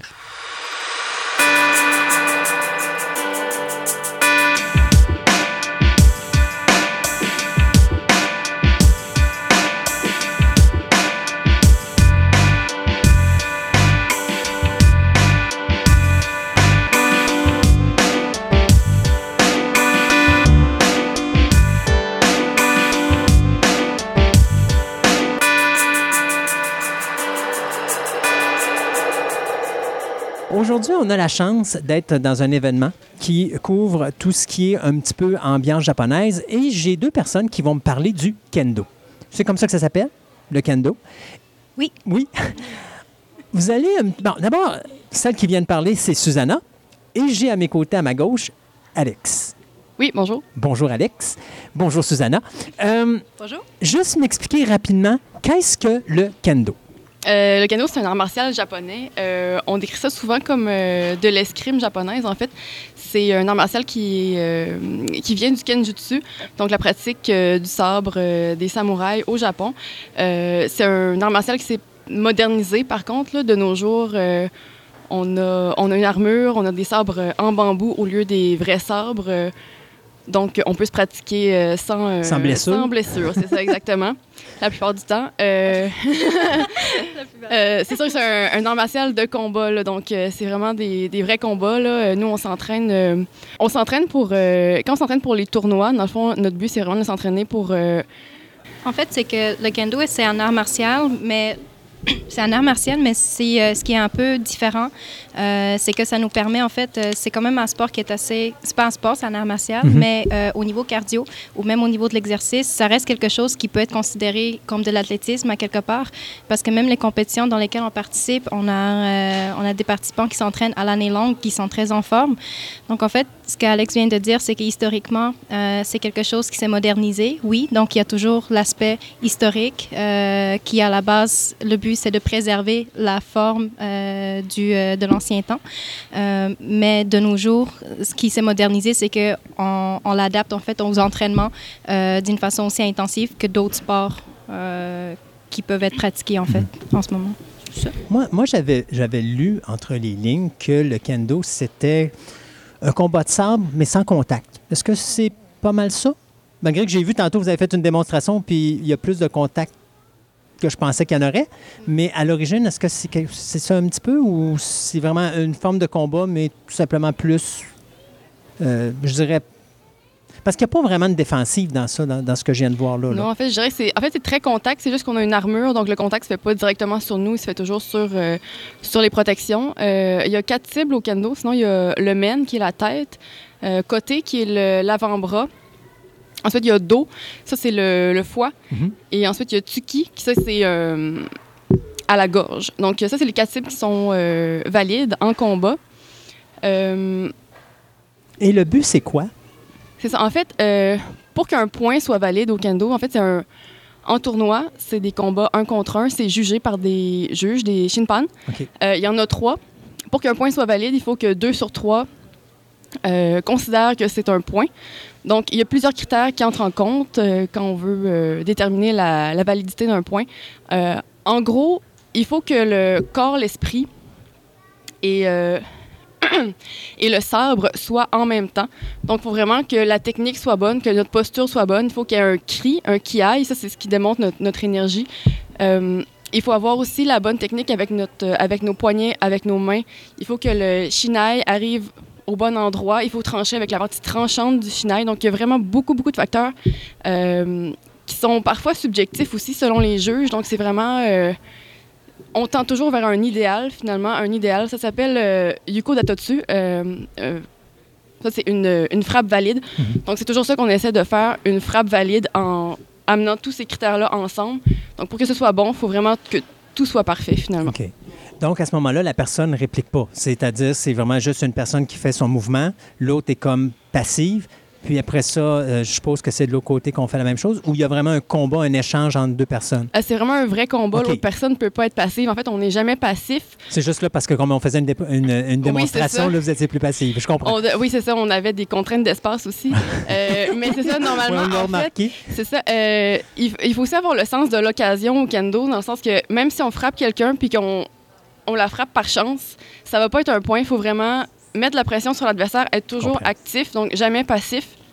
Euh, puis même quand on, on reçoit une frappe, il faut essayer de d'avoir euh, intentionnellement fait en sorte que l'autre personne nous frappe pour pouvoir contre-attaquer et la frapper. Donc ça, ça existe au kendo aussi, les contre-attaques. Mais il faut vraiment pas être passif. Il faut vraiment toujours essayer de chercher la bonne occasion de frapper, de faire un point. Comment on bâtit une passion pour ça? Ça vient de où, ce, ce- ce- ce goût de faire du kendo? Est-ce que c'est qu'on a commencé par des arts martiaux tout simplement ou est-ce que euh, c'est quelque chose qu'on a vu puis on a trouvé un goût là-dedans?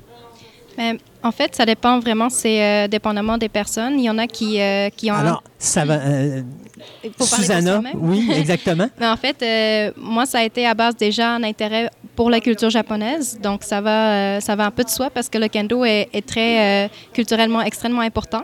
Euh, c'est un art martial qui, en fait, dans les écoles est très répandu. Donc, c'est ici un peu comme le basket ou le volley. Là-bas, on inscrit les jeunes au kendo pour qu'ils aient la bonne posture. Donc, tout, ce- tout ce que Alex a mentionné. Donc, en fait, ça fait partie de, la vie d'une façon assez importante. Donc, ça m'a amené euh, à découvrir ça. Puis aussi, en parlant des autres arts martiaux, euh, pour, les gens qui cherchent à faire du sport, mais pas nécessairement, euh, qui trouvent pas nécessairement le sport qui leur conviendrait, moi, le kendo, ça me convient énormément parce que c'est pas un sport autant que tel, c'est un art martial, ce qui fait en sorte qu'on a un code éthique à respecter. Donc, dans les combats, on va toujours avoir l'intensité. Comme Alex a dit, on n'est jamais passif, c'est un partage. Puis moi, des fois, j'ai jamais joué au tennis, mais des fois, je compare ça parce qu'il faut toujours garder l'intensité, puis on ne sait pas qu'est-ce que l'autre va faire ou nécessairement, mais on va essayer de l'inciter à, nous attaquer. Donc, en fait, au niveau mental, c'est extrêmement enrichissant. Puis j'ai commencé quand j'étais jeune, donc pour le côté discipline, euh, puis le développement de soi. Donc les combats, ça, ça développe la confiance en soi, euh, la combativité, mais aussi l'écoute, parce que quand on est jeune, on n'écoute pas toujours. En tout cas, moi, là, j'écoutais pas. Donc euh, le fait d'avoir des sensei qui nous chapeautent, euh, c'est comme des coachs qui sont constamment là, qui nous disent toujours comment s'améliorer, comment persévérer. Puis la particularité au kendo, c'est que comparé aux arts martiaux, c'est que ce qu'Alex a, a dit comme frappe, on n'a pas un million de choses à apprendre au kendo non plus. Ça reste toujours les mêmes frappes de base, mais notre apprentissage de, de toujours devenir plus fort, plus rapide, puis meilleur dans la technique, ça, ça doit toujours évoluer.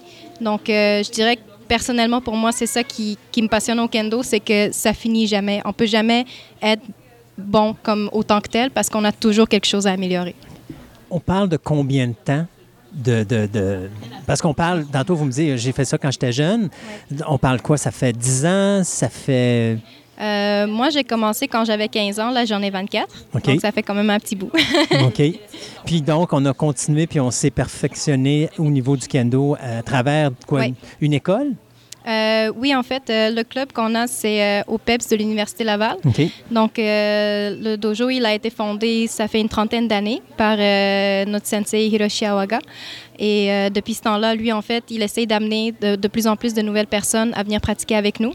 Donc, euh, on a des pratiques régulières euh, à chaque semaine. Des fois, c'est ça qui est difficile parce que c'est pas c'est pas un loisir, le, le kendo. Donc, on doit toujours être là aux pratiques en même temps que tout le monde. Oui. On a besoin des autres personnes pour venir s'entraîner. Donc, c'est important que les gens participent pour pouvoir pratiquer euh, tout le monde ensemble. OK.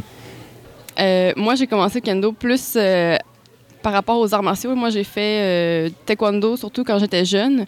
Euh, j'ai fait aussi du kickboxing, de la boxe. Puis, rendu euh, à l'université, je cherchais un. J'en faisais plus, puis là, je cherchais comme un nouvel art martial. Puis, je suis tombée sur le kendo. Puis, j'ai vraiment eu la piqûre parce que c'est vraiment un, un art martial où tu peux. euh, justement, c'est un. C'est des combats, c'est du contact. Il faut vraiment que tu donnes ton, ton 100% puis c'est des, des- vraiment des vrais combats. Mais en même temps, vu que l'armure est là, ça te permet de donner ton 100% mais d'être protégé. Euh, puis ça, c'est quelque chose qui est, qui est vraiment le fun euh, au kendo. Oui, parce que ça enlève la crainte d'être blessé, euh, Oui, exactement. Comme dans n'importe quel autre art martial où là, c'est très physique, puis on n'a pas nécessairement la protection autre que d'apprendre comment tomber. Là, à ce moment-là, vous, vous avez quand Mhm. même une protection à ce niveau-là. Oui. À quoi doit s'attendre une personne qui veut s'en aller dans le kendo? Quelqu'un qui va commencer, qui dit Ah, peut-être ça peut m'intéresser. Est-ce que c'est bien qu'il commence à plus apprendre d'abord c'est quoi la base fondamentale de ce sport-là? Ou est-ce qu'il peut arriver là et se dire Bon, OK, euh, je dois juste me préparer à ceci. Là, maintenant, le reste, c'est moi qui dois évoluer là-dedans? Euh, je pense qu'il n'y a pas de préparation à faire au préalable. Dans le fond, nous, au dojo, euh, on a un cours débutant. Donc là, on va vraiment montrer la base aux débutants. Je pense que la seule chose à laquelle il faut s'attendre, c'est que ça prend de la persévérance. C'est long. C'est pas quelque chose qui est intuitif parce que c'est pas comme la boxe ou le karaté. Tu sais, C'est pas quelque chose. C'est pas un quelque chose qui est super intuitif comme combat. Tu sais, Il y a vraiment une manière précise de tenir le chenal, une manière précise de se déplacer. Puis c'est long avant que ça devienne naturel comme mouvement. Fait que c'est juste euh, de savoir que ça prend de la persévérance, puis que c'est vraiment avec la pratique, puis avec le temps qu'on peut, euh, qu'on peut devenir meilleur euh, au kendo. Puis euh, si je peux juste euh, comme enrichir de, en plus de ce qu'Alex dit, parce qu'aussi Alex, euh, elle donne des cours, donc les deux, on a donné les cours, Alex, elle en donne présentement, donc elle, elle peut aussi le, le voir avec le débutant. C'est sur exactement ce qu'elle vient de dire, en fait, c'est qu'au kendo, on ne peut pas être bon à la base, il n'y a personne qui est bon, parce qu'en fait, c'est toute une mise en... C'est un apprentissage. Oui, aussi, mais pas seulement. En fait, c'est que il- au kendo, tous ceux qui vont commencer, s'il y a quelque chose à quoi ils devraient s'attendre, c'est que tout le monde va être en dehors de leur zone de confort. Parce que la base euh, de- des pieds, la, la base de tenir le, le sabre, si vous voulez, Mhm. c'est euh, il y a une façon précise. Puis le- en fait, les cours débutants, ça sert vraiment à, euh, à acquérir la base. Et ça peut être long des fois de on veut tout de suite faire les combats, on veut tout de suite mettre l'équipement. Moi, je me souviens que j'avais hâte, mais ça vient pas aussi rapidement qu'on souhaite tout de suite. Mais une fois qu'on l'a, c'est ça qui, qui est le plus difficile. C'est de vraiment persévérer, comme dit Alex, jusqu'à ce point-là où on dit OK, là, tu mets l'équipement puis tu peux te battre. Est-ce que c'est plus, c'est plus difficile le kendo que le karaté, exemple, ou d'autres formats d'art martial, ou c'est tout simplement un autre art qui se fait? Euh, parce que, comme on disait tantôt, le karaté, c'est plus physique. Mettons, il faut apprendre à tomber et tout ça. Vous, moins, vous avez une armure, mais est-ce que la complexité des combats, elle est aussi complexe euh, au niveau du kendo qu'au niveau du karaté ou n'importe quel autre art martial, ou il est un petit peu plus simple? Euh, ben, je parler pour mon expérience personnelle. Je trouve que c'est plus dur le kendo parce que il y a beaucoup plus de, de concepts, en fait, euh, tu sais, comme avoir la bonne occasion, euh, avoir tous les critères qui font en sorte que c'est un bon point. Euh, tu sais, tu peux pas être comme, euh, comme au MMA, par exemple, tu as fait ta clé de bras, ben là, voilà, tu as gagné. Tu sais, c'est pas ça. Il faut vraiment que toute ta technique soit parfaite. C'est que c'est extrêmement mental. Donc, euh, contrairement à Alex, j'ai pas fait d'autres arts martiaux. Euh, mais le kendo, peu importe l'âge qu'on a, euh, comme on a dit, les deux, euh, on continue à persévérer. Puis en fait, le fait que ça joue dans la tête, c'est ça qui fait en sorte que les gens restent ou quittent. Donc, ça, ça peut avoir l'air euh, banal, mais ça ne l'est pas du tout. Parce que les frappes restent les mêmes. Donc, les autres arts martiaux, je ne les connais pas. Mais souvent, ils vont ils se concentrer peut-être sur euh, des fois justement Alex elle dit bon ben tu fais telle prise ou telle prise. Une fois qu'elle est faite elle est faite. Euh, mais au kendo ça s'arrête pas là. Je veux dire on est toujours constamment puis on est constamment martelé par les sensei aussi pour dire t'es capable d'encore mieux t'es capable d'encore mieux.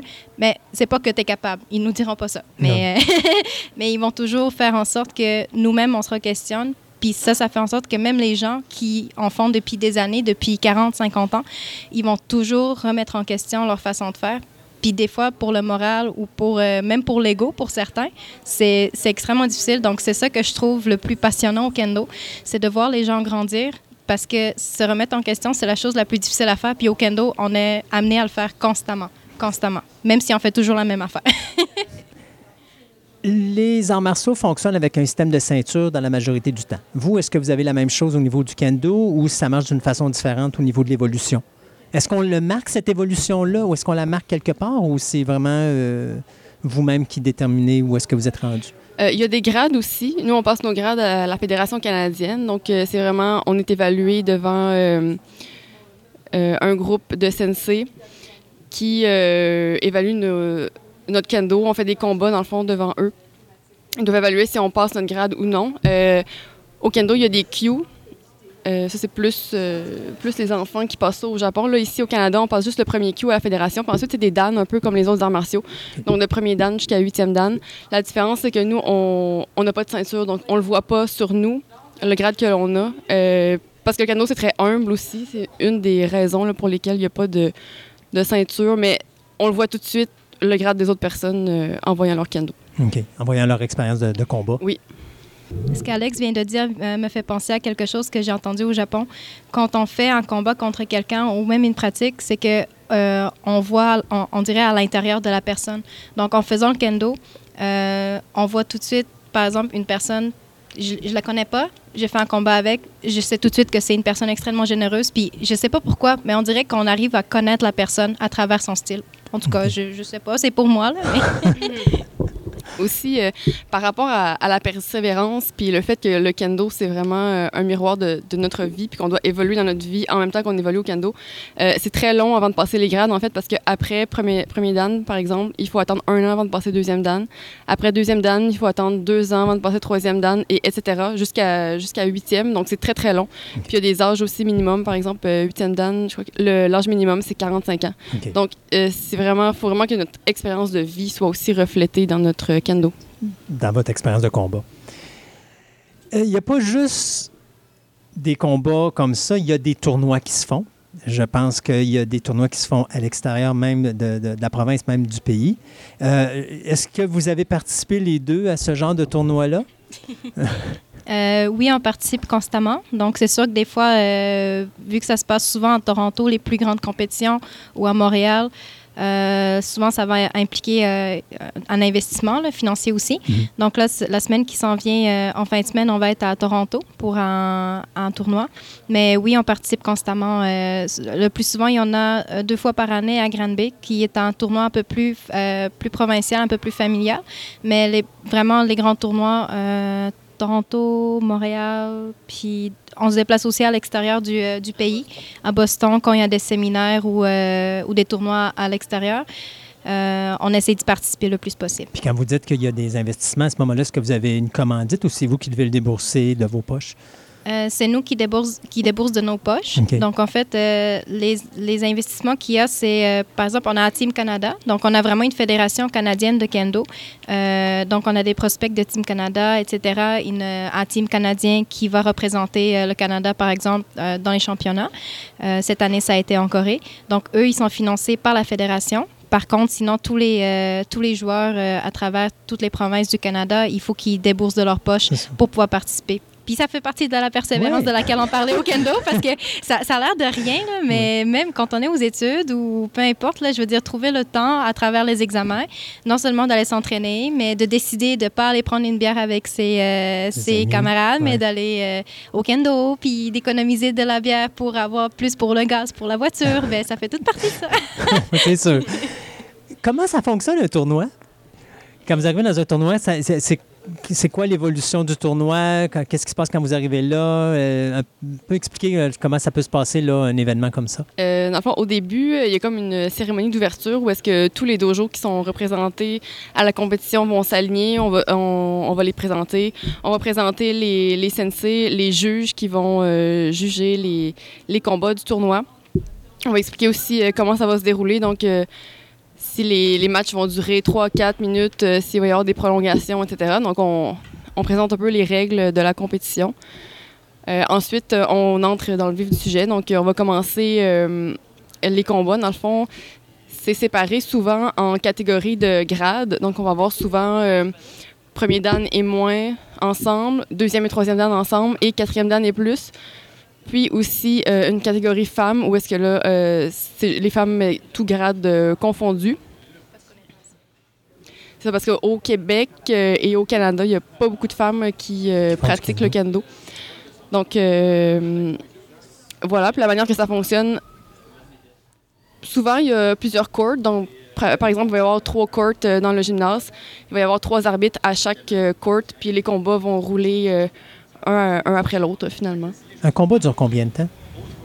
Ben ça, ça dépend. En fait, généralement, c'est 3 à 4 minutes, mais ça dépend. Là, au Japon, c'est souvent plus long, je crois. En fait, c'est ça. C'est euh, c'est un minimum de trois minutes dépend, par rapport à tous les tournois qu'on a fait. Ça peut être cinq minutes, mais en fait, ça dépend. Chaque tournoi organise euh, ses, euh, ses combats d'une façon différente. Des fois, ils peuvent décider de faire des prolongations qui, qui, sont, sans, euh, qui sont illimitées. Donc, tant que le combat ne finit pas, il finit pas. Donc, ça- on a déjà vu des combats de 20 minutes aussi, ce qui est euh, très intense. Mais sinon, au Japon, c'est... euh, Souvent, c'est cinq minutes, je dirais, là. mais j'ai pas beaucoup d'expérience. Puis, OK. Puis à ce moment-là, comment ça fonctionne au niveau des points? C'est-à-dire que c'est-tu un maximum de points? Y a-tu genre, vous avez tant de points à atteindre pour gagner votre combat ou il y a, mettons, un délai maximal? Quand vous avez dépassé ce délai-là, ben, ils calculent le maximum de points puis c'est celui qui en a le plus qui remporte. Euh, en fond, euh, ça s'appelle euh, Sanbon Shobu, donc euh, il y a toujours un maximum de 3 points. Donc, euh, s'il y a seulement un point qui est compté pendant la durée normale du match, ça va être la personne, la personne qui a marqué le point qui va gagner. Par contre, là, si Euh, une personne compte un point, l'autre personne en compte un autre. Donc là, ils doivent, faut qu'il y en ait un des deux qui compte un point supplémentaire. Euh, ensuite, il peut y avoir prolongation. Là, ça dépend des, euh, des contraintes du tournoi, s'il, y y a beaucoup de temps ou s'il y a peu de temps. Donc, généralement, il va y avoir une prolongation jusqu'à ce qu'une une autre personne compte le troisième point du match. Ou, euh, s'il n'y a pas de temps, on va aller en hanté. Ça, c'est décision des juges. Donc là, c'est vraiment les juges qui vont décider, euh, en fonction de, de leurs critères, quelle personne, selon eux, euh, a Avec leur mérité la victoire. de combat Ouais. tout ça. Puis à ce moment-là, je suppose à ce moment-là que le délai du combat, comme si vous le disiez tantôt, ça joue entre 3 et 4 minutes, c'est eux qui vont vous le déterminer à l'avant. Donc, on va dire que les combats durent maximum 4 minutes. Mais si vous faites vos 3 points avant d'entrer dans ça, le combat est fini. Oui, exactement. Est-ce que c'était. Ben, là, ça va briser un petit peu le, le concept du kendo parce que là, vous aimez pas, vous valorisez tout ça, mais est-ce qu'il y a une des deux ici qui a déjà ramassé des médailles? Oui. Euh, ben oui, les deux, les deux, on a déjà. euh, Vous êtes des- deux méda- médaillés? Des, des médailles, oui. Euh, moi, j'ai déjà gagné le bronze au championnat provincial de Grande-Bay. J'ai aussi eu quatrième place très récemment au Montréal Taikai dans la catégorie femmes euh, les deux fois. Puis sinon, euh, ce qu'il y a aussi euh, dans les compétitions, c'est le meilleur esprit de combativité, le fighting spirit. Euh, puis ça, toutes les deux, on l'a remporté à plusieurs reprises. Pour, pour les médailles, moi, je ne veux pas faire d'inventaire. Je veux juste parler de la dernière que j'ai gagnée, qui, que j'étais vraiment fière, en fait. C'est qu'on peut gagner soit en équipe, soit en individuel. Puis en individuel, dans les femmes, c'est extrêmement difficile parce que, comme Alex l'a dit, on n'est on pas assez de femmes. Donc, quand on fait les tournois, les femmes sont toutes mélangées. Donc, euh, même si on est débutant, on peut tomber contre une femme qui en fait depuis euh, 30 ans. Euh, donc, la dernière bronze que j'ai gagnée en individuel, je suis fière. Mais les, les Fighting Spirit ou les, euh, les voyons, euh, les euh, esprits esprit de combativité, Oui. euh, j'en ai gagné deux. Je me souviens plus. Alex, elle en a gagné. Oh, c'est ça. Mais en fait, mais oui, je vais te laisser parler juste après. Mais dans le fond, ça, c'est les, ça, c'est les prix qui, en tout cas pour moi, puis pour beaucoup de, de kendoka, euh, c'est ce qui vaut beaucoup plus qu'une médaille. Parce qu'en fait, ça, comment c'est déterminé, c'est que dans toute la compétition, euh, même si on ne gagne pas nécessairement, euh, c'est les juges, en fait, à la table qui regardent. Il y a une table de juges qui observe toute la compétition, puis qui, à la fin de la journée, détermine qui s'est démarqué. Donc, c'est pas seulement la technique, mais aussi le- la présence dans le combat qui va faire en sorte que la personne se démarque puis qui va avoir ce prix-là. Donc, c'est beaucoup plus valorisant quasiment. Effectivement. Euh, J'ai oublié de dire, en fait, au dernier championnat canadien, moi, j'étais sur l'équipe euh, qui représentait le Québec, l'équipe des, des femmes. Puis on a remporté la médaille de bronze au championnat canadien en équipe. Donc euh, ça, c'était vraiment le fun aussi. Oui. Le futur? Qu'est-ce qui. Qu'est-ce... OK. Le futur. le futur. Non, mais euh, vers où vous pensez vous rendre avec, avec cette magnifique passion qu'est le kendo? Jusqu'où vous voulez aller? Ben, euh, moi, c'est ça. Je pense que Spizanka peut-être aussi, euh, parce que là, on commence à être rendu à un, niveau où on peut euh, montrer aux autres euh, la technique, où on peut enseigner. Fait, je pense que ça, c'est quelque chose qui va se poursuivre dans le futur aussi, c'est essayer de d'améliorer le kendo du dojo, puis d'aider les autres, puis vraiment tous s'entraider pour s'améliorer. Puis par rapport au, au Dan, ben là, comme là, nous, on est les deux troisième Dan, donc je pense que les deux, on va essayer aussi d'aller chercher notre quatrième Dan. Euh, En fait, c'est exactement ce qu'Alex dit. Euh, mais on va voir aussi euh, comment ça se passe pour les. euh, comment dire Avec les étapes de la vie, là, parce que là, comme dépendamment de où, où on habite, etc., peut-être qu'on va être amené à. Comme je parle pour moi, par exemple, si je suis amené à changer de place ou de dojo. Donc, oui, effectivement, essayer de passer le quatrième.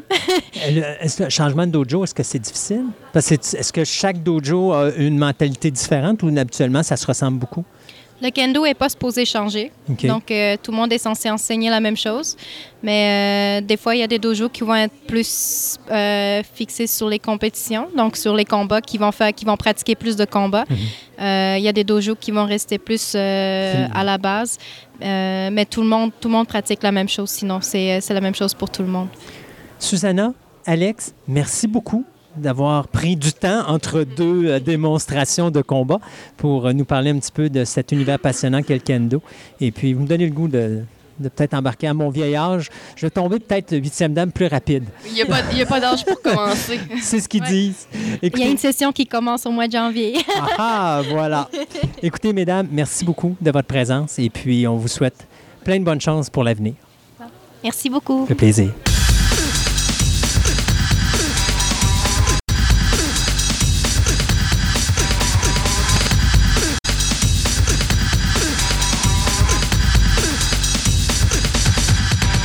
Ce segment de nouvelles vous est présenté par Vidéo Centre-Ville, le plus grand club vidéo répertoire de la ville de Québec.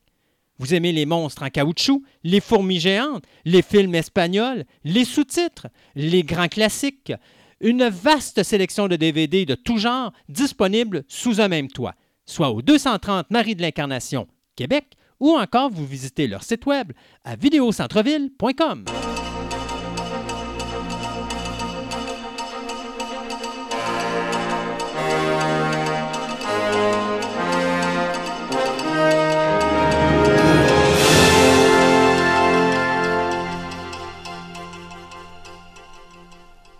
Et on va commencer ce deuxième segment de nouvelles avec euh, Totov qui va encore bougonner. Mon émission de bougonnage. coup donc. Hey, honnêtement, cette semaine, j'écoutais une nouvelle, là, je n'avais mon casque. Quoi donc? Texas Chainsaw Massacre. Alors, écoute, la seule bonne nouvelle là-dedans, c'est que c'est euh, le réalisateur-producteur Fede Alvarez qui nous a donné l'excellent Evil Dead en 2013, puis qui nous avait donné également l'excellent Don't Breed. Euh, qui était, euh, je sais pas si tu l'as vu, là, mais euh, en français, ça s'appelle La Maison des, des Ténèbres. Excellent petit film qui était sorti en 2016. Et il avait également réalisé Millennium, The Girl in the Spider's Web, qui était le quatrième volet de la, de la saga Millennium Millennium, oui. euh, que malheureusement n'a pas été faite en, en Suède, mais qu'on a eu quand même avec les Américains. Donc, c'est un très bon metteur en scène, le bonhomme. Je l'aime beaucoup. Il a un bon style, puis il fait pas de la mauvaise qualité de film. Arrive une nouvelle où est-ce que là, on dit, bon, écoute, après les succès de Halloween, puis Chucky, bon, Chucky, on repassera pour le succès, mais en tout cas, et là, ben, Candyman qui s'en vient, bien, on a décidé de dire qu'on va faire une suite au film original de Texas Chainsaw Massacre. Been there, done that. Ben, c'est ça. Jeez! C'est quoi cette histoire-là? Vous vous rappelez pas de Texas Chainsaw Massacre 3D, où la fille, qui est supposée être née en 1974, on se retrouve en 2000 quelque chose, puis la fille en question, elle a juste 18 ans, là.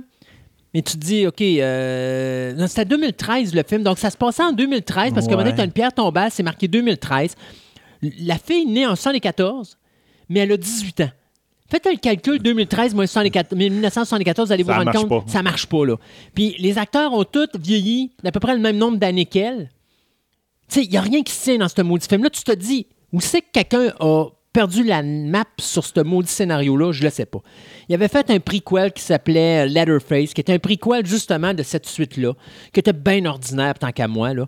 Euh, écoute, on parle de huit films qui ont été faits au total sur Texas Chainsaw Massacre. Pour moi, Texas Chainsaw, ça demeure l'original de 1974 et le remake de 2003 peut-être a, Begin- a New Beginning, ben pas un New Beginning, mais un Beginning, The Beginning qui avait été fait après 2003, qui était comme le prequel euh, au Texas Chainsaw de 2003. Mais honnêtement, vraiment, si vous voulez voir juste deux Texas Chainsaw Massacre ou juste voir Texas Chainsaw Massacre qui a de l'allure, là, le 1 114 et le remake de 2003, remake. Ouais, c'est ça. les deux à voir. Mais là, on va faire ma suite de Texas Chainsaw Massacre. Fait qu'on a eu Texas Chainsaw Massacre 2 en 86. On a eu un nouveau Texas Chainsaw Massacre 2 avec Texas Chainsaw, euh, Te- Texas Chainsaw 3D en 2013. Ça va être le troisième Texas Chainsaw numéro 2. Là. On peut-tu arrêter les niaiseries quelque part? Là? Ça n'a pas de maudit bon sens. Ah! C'est euh, Kim Henko qui a écrit et produit le film original en 1974 et qui avait réalisé cet excellent quatrième volet de la saga de Texas Chainsaw Massacre qui s'appelait The Next Generation qui mettait en vedette, euh, euh, c'était Malcolm Mc, euh, non, comment il s'appelle, McConaughey. Et puis, je pense que c'était René Zellweger qui commençait leur carrière dans ce film-là.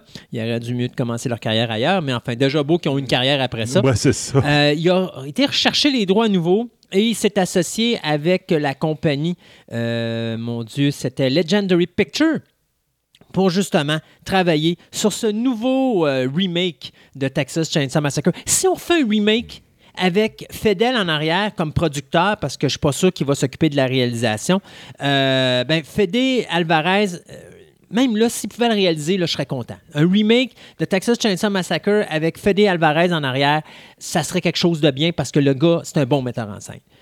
Mais si on refait encore un Texas Chainsaw Massacre 2, je pense que je m'avais acheté une chainsaw puis je découpe tout ce qui s'appelle DVD dans toutes les Moses de magasins qui vendent des DVD de ce film-là. Je suis plus capable. Je suis plus capable. Plus capable. fait que ça s'en vient, malheureusement. malheureusement, Ouais, ça s'en vient. Eh boy. Euh, il y a eu une grosse nouvelle qui a frappé l'Internet cette semaine, euh, Ça ben, la semaine mal? passée. Oui, ça a fait mal, OK. coup. Ça a été que mons- euh, Monsieur Sam Esmail, qui est le gars en arrière de Mr. Robot, allait faire un reboot de Battlestar Galactica pour NBC boy. Streaming Service. Ouais, Peacock. Ouais, ben, euh, déjà, j'avoue que le nom, là, je le comprends pas, Peacock, là, mais bon, en tout cas, ça, c'est une autre affaire. Me semble comment pas identifier correctement un streaming service Ouais. pour pas que personne l'identifie à personne. C'est ça. Appelle le Peacock. Ouais, Peacock. Ceci dit. Donc, la grosse nouvelle, là, le monde s'est emparé de ça. Ils ont fait, non, ils font un reboot, ils font un reboot, ils font un reboot. Mais Mais en en, fin de réalité, compte- ça a planté sur le web parce que c'est con. Ils, fait pas, ils font une nouvelle série, mais pas basée sur la série de 78, là. Basée sur la série de 2004 de euh, Ronald D. Moore. C'est ça. Puis, c'est pas un reboot. Ils vont aller dans la continuité de l'histoire. Ils vont aller quelque part dans l'univers. Moi, je te dirais que pour ceux qui l'avaient, c'est Caprica. Là. Mhm. Moi, j'ai l'impression qu'on va avoir droit à quelque chose de ce style-là. Là. Mais bon, Ouais, mais appelle pas ça Battlestar Galactica parce que Battlestar non, Galactica, il y a un début puis il y a une fin. ouais, c'est ça. Donc, il a sorti un, tweet pour expliquer tout ça. Puis il a dit à tous les fans de Battlestar de, de Galactica, vous le traduisez en direct, This is not a remake de cette merveilleuse série de Ron D. Moore. Pourquoi toucher à la perfection? Exact. Là, tu fais, euh, déjà, ça part mal, il n'y a rien de parfait à part Battlestar Star Galactica, nouvelle série. Bon, en tout cas. Mais Euh, tu sais, je suis dessus présentement. Ouais. Je la déteste pas, j'avoue. le début il est intéressant, je le, son- suggérable à plusieurs personnes. Là, à je un suis moment rendu donné, à la là, deuxième saison. à un moment donné, là, ça passe une chire, Ouais. tu fais, euh, t'as peu, il n'y a plus rien qui se tient. Bon, en tout cas, bon. Mais la mini-série, Ça, on en reparlera la journée que tu auras fini, là. On la mini-série, le pilote, là, Ouais. euh, honnêtement, je suis tombé en amour avec dès les premières minutes. Oui. Ils m'ont accroché dès le début. Ça aurait arrêté là, ça aurait été parfait pour moi. Ouais. C'était un, un petit bijou. La première saison est Ouais. très bonne. Puis ça fait à partir de la deuxième, ça commence à chirer. Là. À un moment donné, ça chire de plus en plus. Puis là, c'est comme. euh, en tout cas. Bon. Donc, OK. Donc, mais on va explorer de nouvelles histoires dans cette mythologie. Donc, dans l'esprit, en restant. euh, dans l'esprit je- de. Battlestar Galactica. La seule chose que je pourrais voir, c'est comment Kadama a été chercher son commandement du Battlestar parce que. Il était sur le Battlestar Galactica dans Blood and, euh, Blood and quelque chose, là, parce que le, le dernier petit film qu'ils ont fait. C'est ça. Mais- Peut-être qu'ils vont toucher justement Ouais. ce bout-là de l'histoire. Parce que Ils ça ne peut pas se passer après, parce qu'à ma connaissance, quand Caprica sur était Terre, pas euh, mauvais. Ouais. Euh, c'est l'emballage Battlestar Galactica qui a tout scrappé le show, je te dirais. Là. Mais l'histoire de faire un- une, une idée avec euh, une histoire avec dans le monde virtuel, puis tout, c'était intéressant. C'était bien fait. En tout cas, donc, pour ceux qui s'intéressent, ben, NBC vont rentrer dans la dans l'arène des streaming services en avril Ouais. 2000, euh, 2020 avec Peacock. Peacock qui a obtenu les droits de The Office, 30 Rock, Bates Motel, Brooklyn Nine-Nine, Cheers, euh, Chrisley, euh, Chrisley Knowns Best, Cover Affair, Downtown Abbey, euh, Everyone Loves Raymond, Frasier, Friday Night's Light, euh, House, Keeping Up with the Kardashians, King of uh, Queen, Married with, uh, Married with Children, Monk, Parenthood, Psych, Royal Pain, Saturday Night Live, Superstore, The Real Housewives, Top Chef et Will and Grace, sans oublier qu'ils ont les franchises de Fast and Furious et de Back to the Future. Donc, ils ont quand C'est pas même mauvais. Là. Ils, ont, ils ont- ils ont- du stock. ils ont quelque chose pour faire un streaming channel pendant un petit bout. Là. encore de quoi emmerder une certain, un certain euh, euh, Netflix. Euh, quelques petites rapides que je vais vous pitcher pour ceux qui s'attendaient d'avoir une série télé de euh, Ghost Riders sur Hulu. Malheureusement, Pointe, pointe, point, point, point, cancellé parce que Hulu et euh, Marvel Television ne se sont pas entendus. Il y a de gros différends créatifs entre les euh, deux équipes. Ouais. Alors, on a décidé de mettre la clé dans la porte. Cependant, Hulu a dit qu'ils allaient euh, diffuser la troisième saison de The Marvel Runaways. Donc, ça, ça s'en vient. Jurassic Park 3, vous serez heureux d'apprendre que Jeff Goldblum, Laura Dern et Sam Neill seront de retour pour le Jurassic World numéro 3. Donc, euh, ça va être la première fois que les trois acteurs vont être ensemble sur la production. Ils vont bien sûr se rejoindre euh, aux deux acteurs principaux, qui est Bryce euh, Dallas euh, Howard, la fille de Ron Howard. Ouais. Puis euh, c'est quoi là, le nom de l'acteur? Chris Pratt. Chris Pratt, euh, qui sont là. Donc, euh, il n'y a pas de date de sortie encore de prévu pour Jurassic World 3, mais ça, c'est cédulé pour être le dernier film de la saga. Ouais. Euh, c'est Colin euh, Trev- Trevorrow pardon, qui va également s'occuper de la réalisation.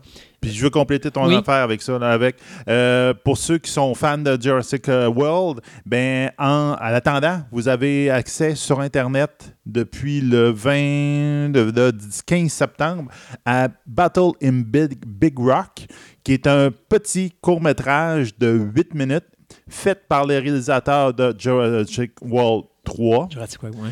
qui va sortir en 2021. Donc, c'est comme pour vous faire patienter, hein, pour vous montrer à peu près un an après la fin du deuxième où les dinosaures ont été libérés aux États-Unis, qu'est-ce qui se passe dans un camping ou en fin de compte où il y a des invités qui s'invitent que Food! t'aimerais pas. Ils vont les fouiller dans, dans les poubelles.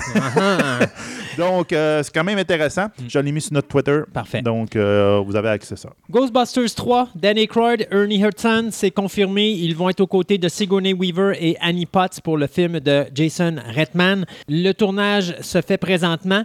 Euh, L'acteur Paul Rudd, c'est le gars qui fait Ant-Man dans Ant-Man. Ben oui. Et l'acteur principal du nouveau Ghostbusters, il va jouer un... Comment on appelle ça? donc, un sismologiste? Ouais, ben, un sismologue. Un sismologue qui euh, La Terre tremble de fantômes. qui enquête sur une série d'étranges tremblements de terre euh, alors qu'il est, euh, qu'il est- qu'il donne des cours dans une école durant l'été. Il y a Alors- du goût quelque part dans Ouais, le dessous. c'est ça. Donc, techniquement, le film devrait ouvrir l'été prochain. On a New Jack City. L'acteur réalisateur Malcolm M. Mays va faire un remake au film de 1991 New Jack City pour les studios Warner Brothers. Le film original qui était réalisé par Mario Van Peebles mettait en vedette euh, Chris Rock. Il mettait en vedette également euh, Ice-T et il y avait Wesley Snipes aussi. Le film qui avait coûté 8 millions avait rapporté quand même 50 millions au box-office. Donc, pour le moment, il n'y a pas de réalisateurs qui sont impliqués au niveau du remake, à part que euh, M. Mays, si euh, il fait la production et qu'il ne trouve pas personne, pourrait peut-être sauter derrière la chaise de la réalisation. Et pour finir, euh, eh bien, il y aura un remake à la série télé Walker Texas Ranger qui mettait en vedette Chuck Norris à l'époque. Quand même neuf saisons, ce show-là, de 1993 à 2001. C'est Jared Padalecki ça, c'est une des deux stars dans Supernatural qui va tenir la vedette de- du reboot de cette série culte. Euh, donc, l'acteur de 37 ans va interpréter le personnage de Walker qui, euh, accompagné d'une partenaire, va tenter de renouer avec sa famille alors qu'il combat le crime au sein de la plus grande unité d'élite du pays. Donc, euh, ce sera à voir. hein. C'est quand même quelque chose qui a mis Chuck Norris ou qui a donné une carrière parce que Chuck Norris a quand même été là de 9 ans. S'il n'y avait pas eu ça, je pense pas qu'il y aurait eu une autre grosse carrière. Alors, quand même drôle de voir qu'on va ramener ça. Mais tu sais, c'est la semaine des remakes, des reboots, des ci puis des ça. Alors, voilà. Euh, ben, regarde. euh, Maintenant, une petite dernière pour toi, puis après ça, moi, je vais finir. Ouais. OK, ben, regarde, on va y aller avec une maudite rumeur. Moi, moi, mes maudites Ouais, rumeurs. tu vas pas arriver avec quelque chose de moins que normal. Vas-y. Ouais, ben vas-y. Regarde, non, je, je- je l'aime bien, cette rumeur-là, dans un sens. Parce que ça va avec la. Il y a une logique en arrière. Donc, la très grosse rumeur présentement, c'est que l'acteur Harry Canville, qui était celui qui est en arrière de Superman, euh, abandonnerait le rôle de Superman dans les franchises de DC Comics. Puis ça serait par la bande associé au fait que J.J. Abrams serait impliqué dans l'univers de DC pour, euh, entre autres, dans Superman, dans les, dans les films de Superman. Ouais. Dans le sens que J.J. Abrams, ben, il veut, ben, aussi DC veulent fitter Superman avec Batman. Et donc, Batman, maintenant, on, on lui a donné une cœur de rajeunissement avec l'acteur Robert Pattinson qui joue le rôle de Batman. Ils veulent pas avoir un Superman plus vieux que Batman. Mhm. Donc, ils vont caster un, un acteur beaucoup plus jeune pour jouer Superman. Donc, on va rebooter ou en tout cas, on va recaster au moins au minimum euh, du Ils vont prendre l'acteur qui jouait dans Twilight, là. Comment il s'appelait le. le, le, le, loup-garou. Le loup-garou. Ouais, ben, Ouais, voilà. Puis euh, Supergirl, ça va être euh, Stewart, là. Ouais. Check bien ça. Ah, regarde, On va avoir Twilight chez DC. Bravo les ça. boys. Puis là, on va avoir une, une- une super, une Wonder Woman qui est bien plus vieille que les deux autres puis qui est capable de, euh, après être leur mère. là. Donc, ah, Toutes tes maudites rumeurs. Je suis plus capable. Ben, en tout cas, J.J. Abrams aussi serait au volant de un Superman et deux Green Lantern qui voudrait, qui voudrait ramener dans l'univers de DC euh, des films après le désastreux, désastreux film qui a été fait à une certaine époque qu'on veut Bon. oublier. OK, on oublie ça. Euh, J'en fais trois petites vite, vite, vite, vite, vite. Alors. Funko, le film, eh bien oui, Warner Brothers Animation, après s'être occupé des Lego, va s'occuper de Funko. Le Funko, c'est des petites figurines de 2 pouces avec un petit corps, une grosse tête. Alors, euh, c'est sûr et certain qu'on fait un film là-dessus. C'est Mark Dindal qui s'occupe du projet. C'est lui qui s'est occupé également des projets comme Chicken Little et des choses comme ça. Donc, euh, associé à ça, Warner Brothers Animation va s'occuper également de nouveaux films d'animation dédiés à Scooby-Doo, Tom et Jerry. Et bien sûr, il travaille présentement sur Space Jam 2. Du côté de The Fugitive, une autre série qu'on va refaire, bien, euh, Kiefer Sutherland et Boyd Holbrook sont confirmés pour être les deux acteurs principaux de cette nouvelle série qui va être faite. Série qui est un remake du show des années 60 et du film de 1993 Ben, ça, qui mettait en vedette Harrison Ford, Ford. et Tommy Lee Jones. Donc, euh, l'histoire, ben, ça va raconter un ouvrier qui est accusé à tort d'actes terroristes et qui, à ce moment-là, va être poursuivi par un policier qui va être interprété par Kiefer Sutherland, qu'on avait vu dans 24 heures chrono. Donc, la série euh, devrait... Le tournage est prévu pour la mi-octobre et la série devrait euh, aller sur... euh, être présentée, pardon, sur le streaming de Quibi, qui devrait être euh, envoyé sur le streaming à partir du mois d'avril 2020, qui est à peu près la même date que Peacock. Ben ouais. Et pour finir, donc, notre ami euh, James Gunn qui confirme le casting. Ce que je suis content de Suicide Squad, il a ramené Margot Robbie en Harley Quinn. C'est confirmé, elle va être là. Bon. Idris Elba est là. Viola euh, Davis reprend son rôle d'Amanda Waller. On va avoir également John Cena qui va être là. Jay Courtney reprend son rôle du Captain Boomerang. Nathan Fillion va être là également. Sean Gunn va être là également. Euh, beaucoup, beaucoup de casting. Alice Braga va être également là. Donc, euh, écoutez, Michael Rooker qui va être là également. Ça va être totalement débile. J'ai hâte au 6 août 2021 quand que le nouveau Suicide Squad, dit Suicide Squad, Ouais. va sortir en salle. On s'arrête quelques instants et on vous revient tout de suite après pour les Emmy Awards dans notre table ronde qui va être assez expéditive. Merci. Ah oui.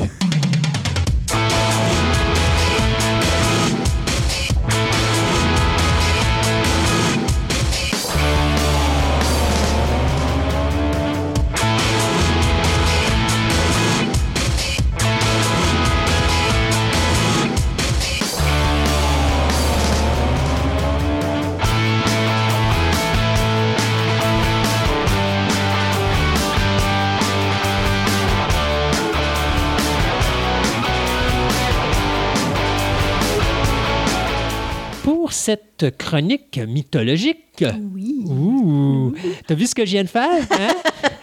on va se rapprocher un petit peu de nous autres. Donc, on va parler des Inuits. Oui. Euh, on parle de quoi exactement, des Inuits? Les peuples du Nord, là, en général, euh, aux questions de mythologie, ça se ressemble pas mal. Ils ont, ils ont pas mal toutes les mêmes, euh, la même façon de voir le monde. OK. Veux, veux pas, c'est des peuples euh, nomades, beaucoup. Ben là, aujourd'hui, moins, mais à une certaine époque, oui. Et ils ont eu aucun contact avec l'écriture avant l'arrivée des Blancs, genre bien après les années 1950, là, OK. quasiment, là. Ou qu'il y a eu des vrais contacts là, à long terme. Donc, ce n'est qu'une tradition orale.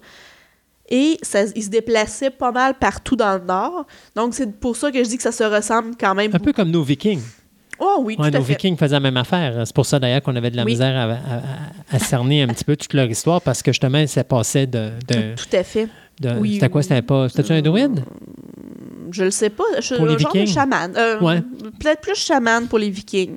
Pour les Inuits aussi, là, c'est des, on appelle les, les maîtres, un petit peu des esprits, c'est les chamans. Mais il n'y a pas de notion de...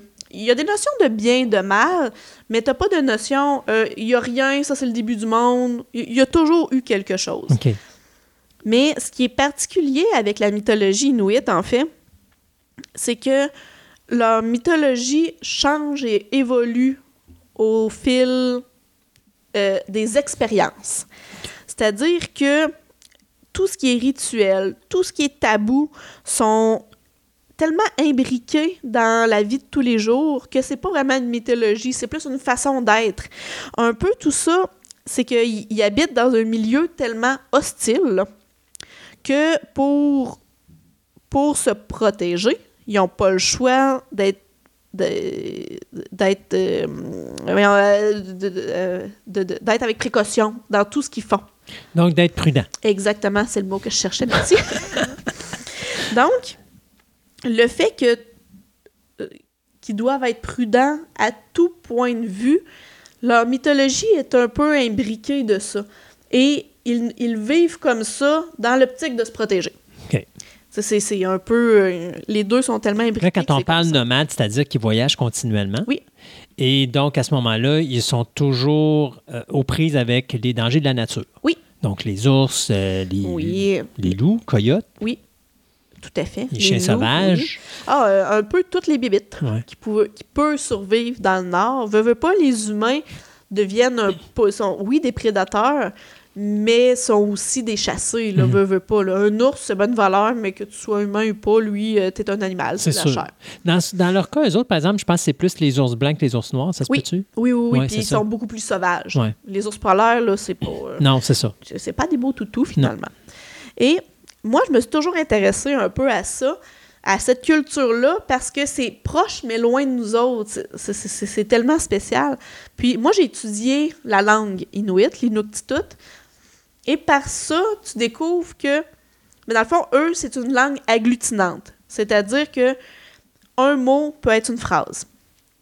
Parce que tu as des, des petits bouts de mots que tu rapproches. Mettons, tu as ton verbe.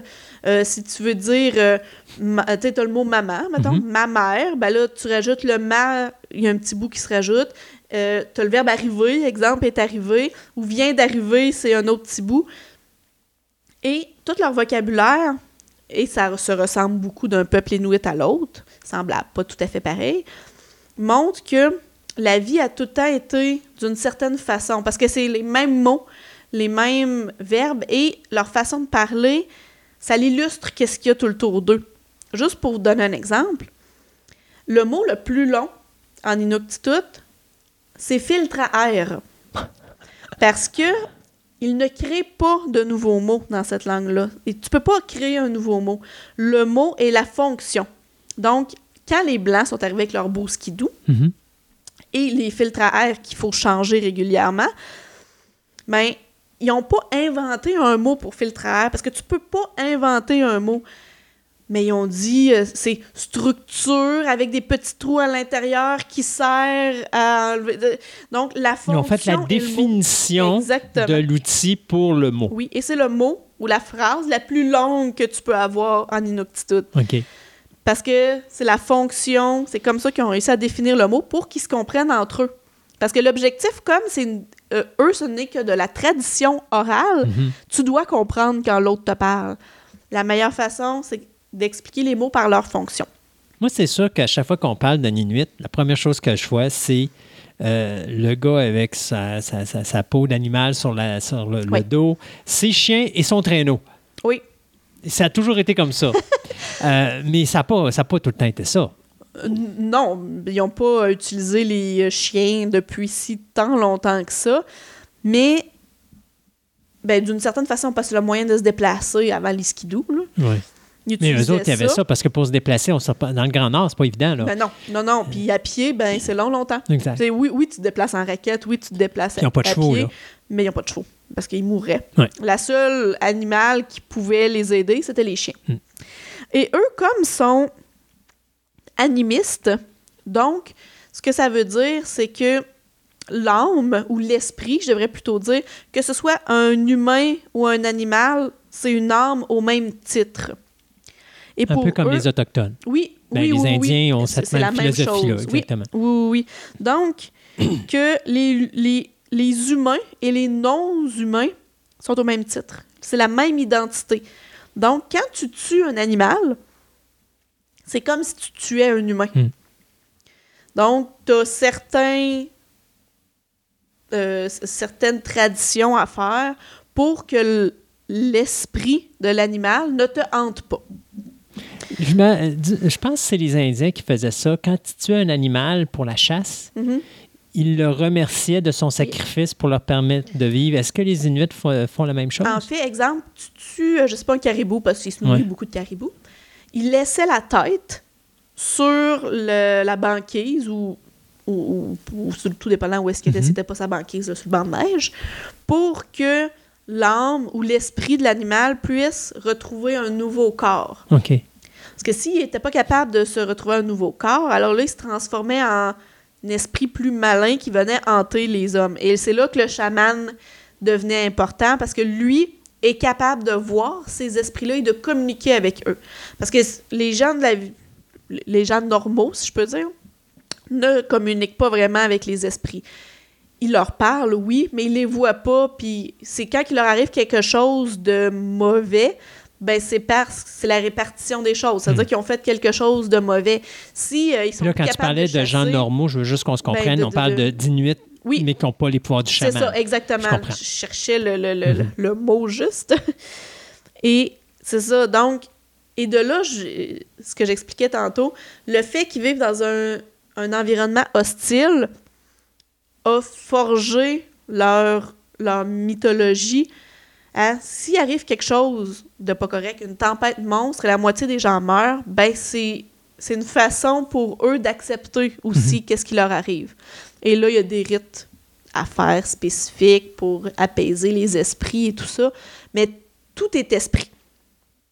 Et il y a un, un guide inuit, à un moment donné, qui, qui, qui- qui am- qui amenait euh, des Blancs, je dirais, à, visiter, puis lui, il était chaman. Et il y a une phrase qu'il leur a dit, qui a dit, puis ça ça m'a marqué un petit peu, il dit, lui, nous, les Inuits, nous ne croyons pas. Nous avons peur. Hmm. Donc, on voit que tout est issu de ça. Juste pour parler un petit peu de leur cosmologie, de, parler de leur dieu. En fait, eux, au commencement, il n'y avait pas de vide, il n'y avait pas rien. Il y a toujours eu un homme et une femme. Toujours. Et il n'y avait pas de créateur divin ou de, de- d'animaux fantastiques. Il y avait un homme et une femme. La femme a demandé bon, au dieu du ciel, ou je devrais plutôt dire, euh, a lancé un peu un appel à l'univers de peupler la Terre pour leur amener des gens avec qui vivre. Oui, parce que, tu sais, c'est le fun d'être deux, là, mais à un moment donné, tu tapes ses nerfs, ça prend, ça, prend, ça prend d'autres mondes autour. Et ce dieu-là, ou cet esprit-là, lui a répondu Va creuser un trou dans la banquise pour y pêcher. La femme s'est exécutée et la femme a sorti de l'eau un à un tous les animaux qui, qui peuplent le Grand Nord. Le dernier animal à être sorti est le caribou. Le gros caribou gras et fort et gros. Pour. euh, et ce caribou-là, finalement, c'était le dernier. Pourquoi? Parce que c'était le cadeau spécial de cet esprit-là. Il a dit c'est le plus beau cadeau que je pouvais te faire parce que c'est lui qui va nourrir ton peuple, qui va nourrir finalement les autres humains qui vont venir. Le caribou, évidemment, s'est multiplié. Il a peuplé euh, le, le- le- le- le nord. Les Blancs, les Inuits, je veux dire, sont allés chasser. Évidemment, ils chassaient que les plus beaux, les plus gras, les plus gros. Mhm. Donc, à un moment donné, ils sont arrivés et il ne restait que les petits chétifs et malades. Ça n'allait pas bien. Parce que là, il n'y avait plus de belles peaux pour se vêtir ou faire leur hutte. Euh, ils ne pouvaient plus se réchauffer, ils ne pouvaient plus, là, ça, ça n'allait pas bien. Donc, euh, elle a retourné lancer un appel à cet esprit-là et il lui a dit Retourne pêcher. Et quand tu vas pêcher, tu vas sortir le loup. Le loup mange les caribous faibles. Donc, ce n'est que les caribous forts qui se reproduisent et ça va maintenir la population de caribous Fort. forte. Et c'est pour ça que dans le nord, et le loup et le caribou sont un peu sacrés. Et tu peux pas en avoir qu'un ou que l'autre. Parce que c'est un équilibre qu'il doit y avoir. Parce que sans équilibre, tu plus de nourriture. Que ce soit positif. Si t'en as trop, c'est pas positif. Si t'en as pas assez, c'est pas positif. C'est ça. Donc, à l'instar un peu des, hum- des, des, euh, des, des- des autres religions, comme je dis, t'as pas un dieu unique. C'est plusieurs esprits ou âmes, comme je disais tantôt. Ces âmes-là, ça s'appelle des Anirnites. En inuit, c'est comme ça que c'est euh, nommé. Et ça, c'est les dire, esprits qui juste- perdurent après la mort. OK. En gros, là, c'est- drôlement dit, là, mais en tout cas, ça veut dire les esprits qui perdurent après la mort. Ça, ça montre c'est la foi en l'omniprésence des esprits.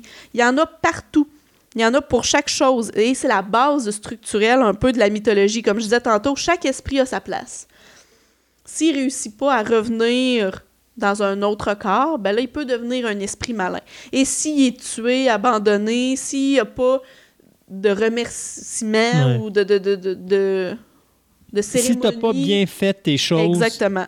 Il va venir te hanter, c'est là qu'il va t'arriver quelque chose de mauvais. Ça, c'est partout dans...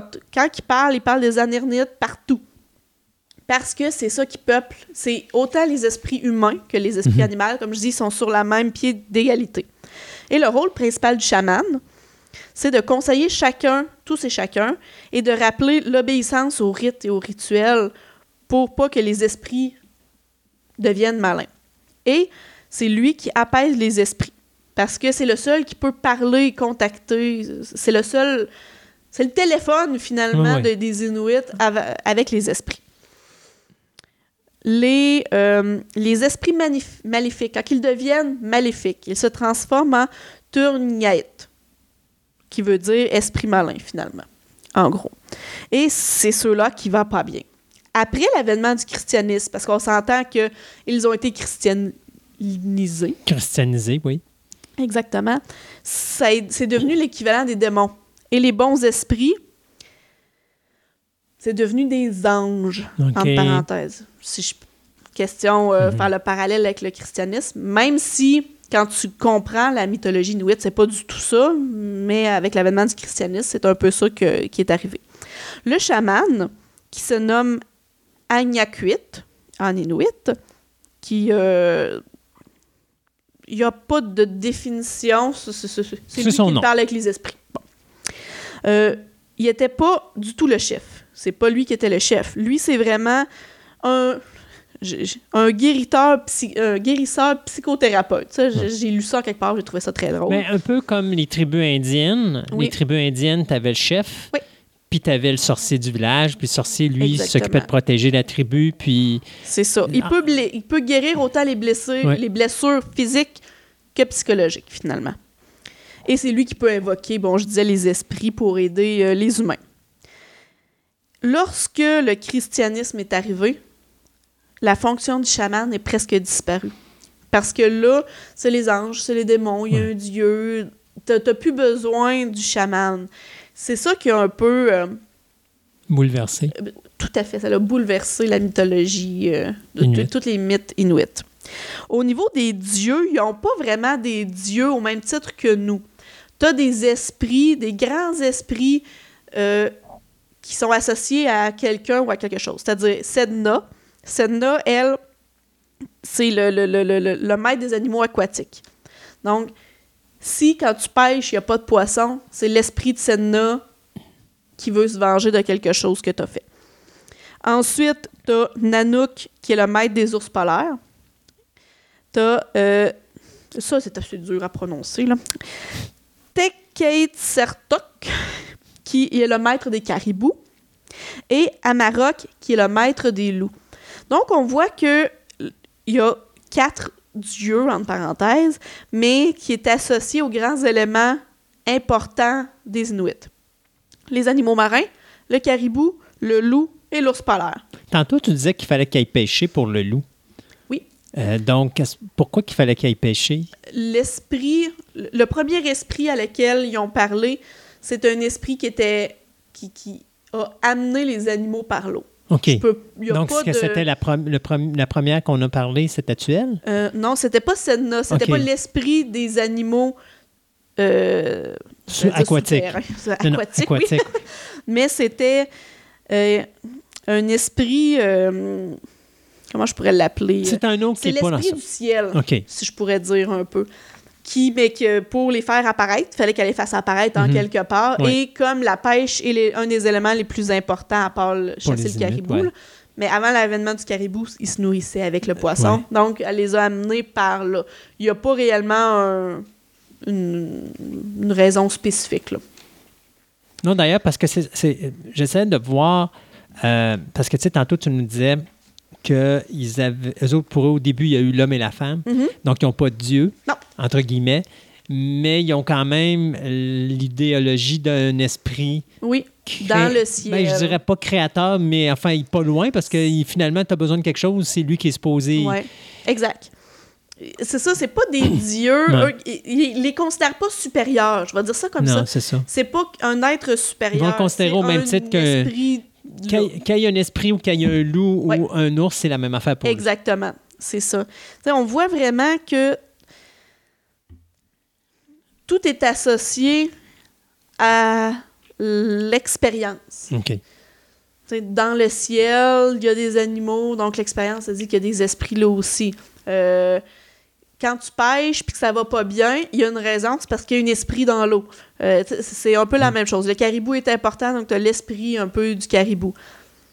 Quand il se fâche, ben ça va pas bien, puis c'est à cause d'eux, c'est à cause en fait de toi qui a fait quelque chose de pas correct qui les a fâchés. Mhm.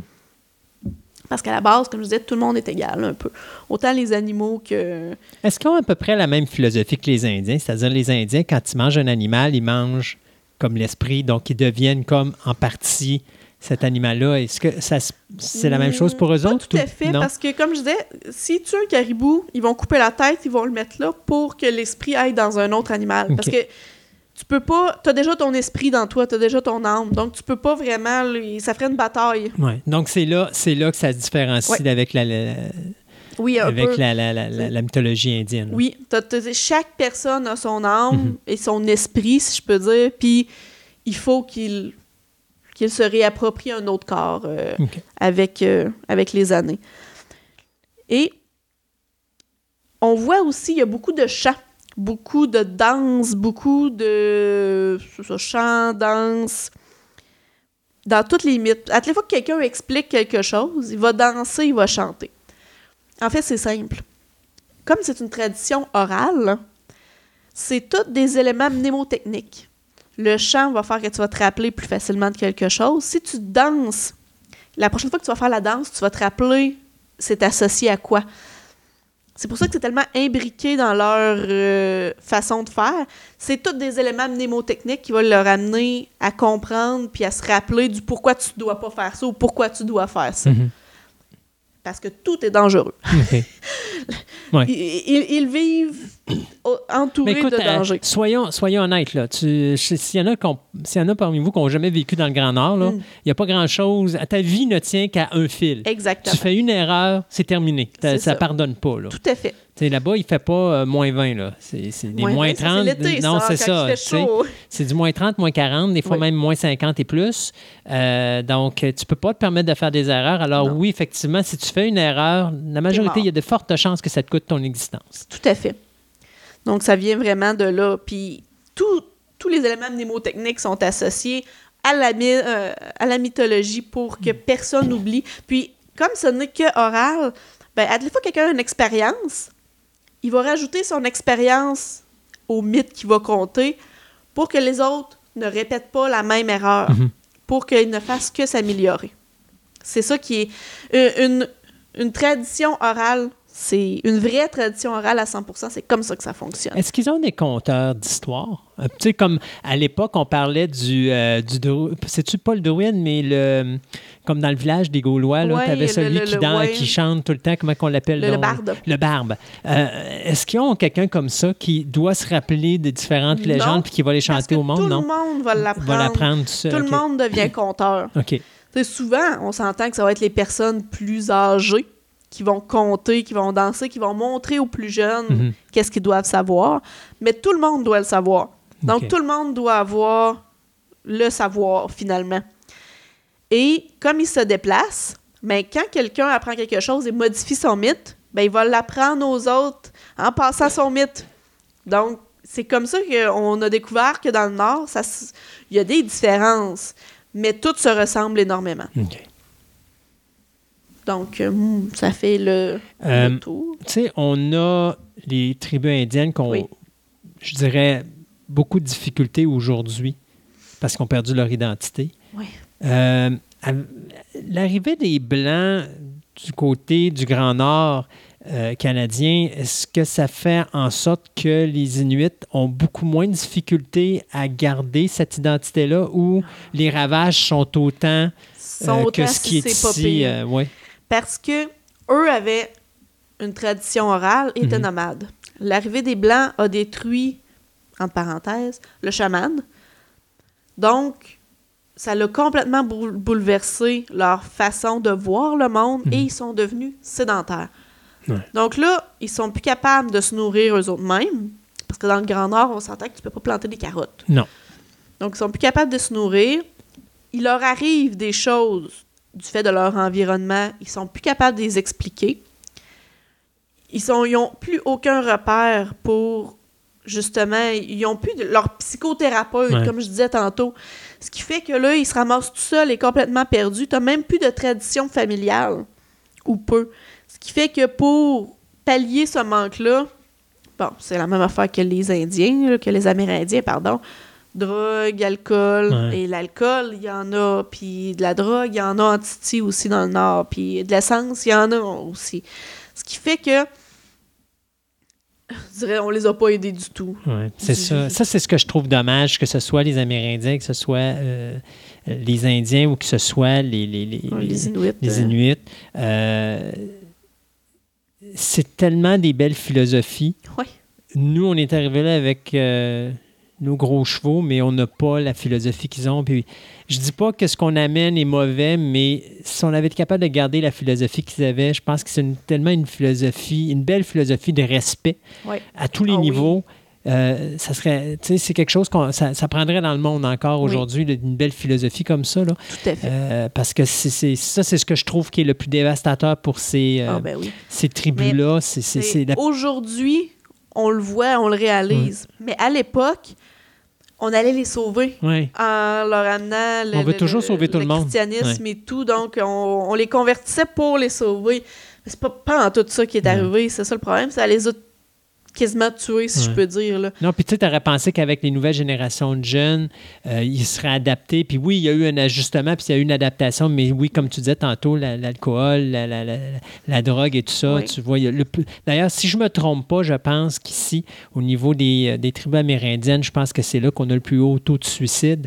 Euh, tu vois qu'ils ont beaucoup de difficultés parce Ouais. que leur identité... Exactement. Ils leur perdu identité, le cœur même de qui est-ce qu'ils sont. Ils sont plus capables de se retrouver Puis, puis c'est pas juste une identité individuelle, c'est une, identité de tribu, c'est une identité de- de- de- d'individu. euh, C'est dur. Même aujourd'hui, les gens, les, les Blancs, si je peux Mhm. dire, réalisent ça, puis ils essaient d'aller chercher, ils essaient d'aller étudier cette mythologie-là, puis comme ce n'était que oral, puis que pendant deux ou trois générations, on les a un peu scrappés, si je peux dire, Mhm. il y en a presque plus qui se rappellent de ça, puis qui sont capables de le compter aux générations futures. Puis souvent, c'est des personnes tellement âgées qui ont de la difficulté à, à bien structurer. le- le- Ouais, ils sont plus capables de le compter. Non, là. puis même si tu le comptes, il faut que tu trouves le jeune qui, lui, va vouloir la conserver pour T'en justement. as, là, ça commence à vouloir revenir. Puis les jeunes sont capables de faire un peu plus la part des choses, mais ça t'en prend des allumés, là. Ah oui. Puis, sais, quand tu vis dans une famille où tes grands-parents, tes parents sont complètement plus là, puis ont de la misère à s'occuper de toi, puis que t'es élevé quasiment euh, Par toi-même. seul, Ouais. là, ben tu peux pas... euh, tu vas perdre cette idée-là que tu, tu veux conserver ta famille, tu veux Mhm. conserver ta tribu, tu es complètement détaché de ça. là. Andréane, merci beaucoup de nous avoir présenté cette magnifique. euh, Mythologie. Moi, ben, façon je veux de- dire, c'est- pas juste... cette, euh, cette- mytho- cette- cette merveilleuse philosophie de vie. Exactement. Parce que moi, j'a- j'adore cette philosophie-là, surtout le Oui. respect animal et, et être Ah humain, et même la nature. Euh, tout est un, c'est une balance. Oui. Et si tu déboussoles un côté, la balance se défait. Euh, je trouve qu'ils avaient vraiment, ils avaient vraiment la philosophie parfaite pour avoir euh, une belle balance avec la, la- la nature. Je trouve ça dommage de voir qu'on perd ça. D'ailleurs, je travaille pour amener ça quelque part à l'émission parce Ben que j'aimerais ça, moment donné, euh, euh, de parler un peu plus de justement ces, ces- ces philosophies-là de, de, de- de- de tribus euh, Mhm. autochtones et amérindiennes. C'est quelque chose que je travaille, là, j'aimerais ça qu'on amène ça à un moment donné à l'émission, mais il y a tellement de belles choses là-dedans, puis ça Ah mérite oui. qu'on le souligne. Alors, Vraiment. merci beaucoup de nous avoir partagé cette Oui. belle chose-là. Survoler un peu le sujet. Yes. Merci, Andréa.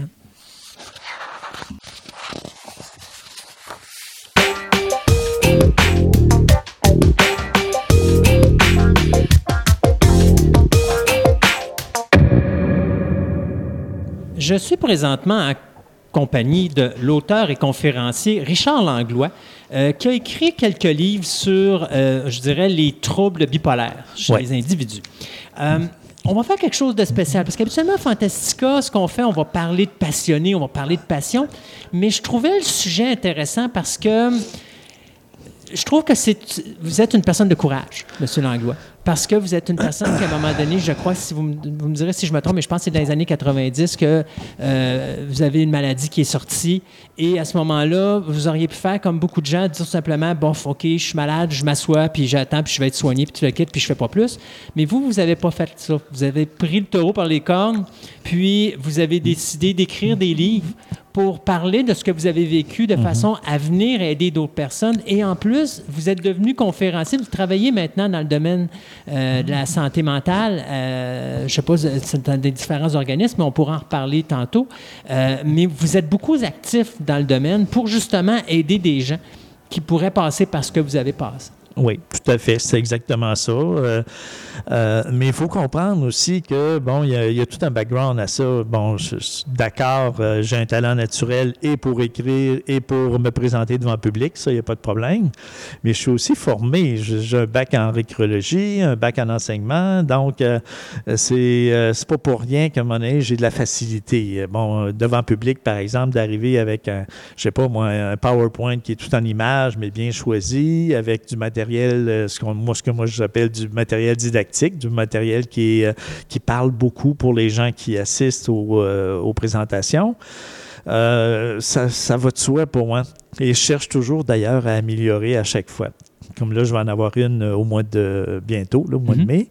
Euh, et puis euh, là, à ce moment-là, je, cherche à, faire encore des petits changements qui vont être très, beaucoup, très, très intéressants, très significatifs pour les gens qui vont assister effectivement à cette activité-là. Je pense que vous faites toujours ça avec un euh, euh, vous avez toujours quelqu'un avec vous quand vous faites vos conférences? Non, pas nécessairement. Non, la plupart du temps, même, je dirais, je suis seul. Ça peut arriver, effectivement. Euh, bon, il y a différents contextes. Hein. La dernière, par exemple, c'était une conférence midi dans un cabinet d'avocats. bon, là, j'étais seul, mais ça, ça peut arriver dans le cas, par exemple, d'une formation où, bon, je peux témoigner, puis être accompagné, je sais pas moi, d'une travailleuse sociale, d'un psychologue ou même d'un médecin, par exemple, pour justement faire une formation plus complète avec plus de détails. Euh, bon, pour des gens qui veulent savoir c'est quoi une psychose, c'est quoi une dépression, c'est quoi euh, un, délire, un délire mystique, par exemple, des choses comme ça.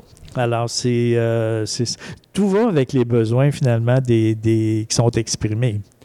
Revenons un petit peu en arrière. avant de parler de vos œuvres, euh, j'aurais aimé ça que vous nous parliez un petit peu de vous. Euh, c'est-à-dire comment qu'on est arrivé à euh, écrire ces trois livres dont on parle aujourd'hui. Oui. Alors, le premier, c'est Le fragile équilibre. Effectivement, c'est. J'avais écrit à l'époque mais je pensais pas du tout à un, manuscrit pour que ça devienne un livre, ces choses-là. Sauf que je trouvais ça fascinant de vivre ce que j'avais vécu. Donc, euh, on parle vraiment d'un épisode qui m'a, qui m'a fait passer de la manie à la psychose, euh, euh, à un délire vraiment très, très mystique, très, très spécial, là, où Dieu est omniprésent, etc. pour après ça vivre la dépression, puis bon. Donc, on montait très, très haut au niveau de l'humeur, puis on descendait très, très bas. D'où le terme bipolaire. D'où le terme bipolaire. Euh, bon, pour les gens qui connaissent un peu le, le, trouble bipolaire, on va appeler ça trouble bipolaire type 1.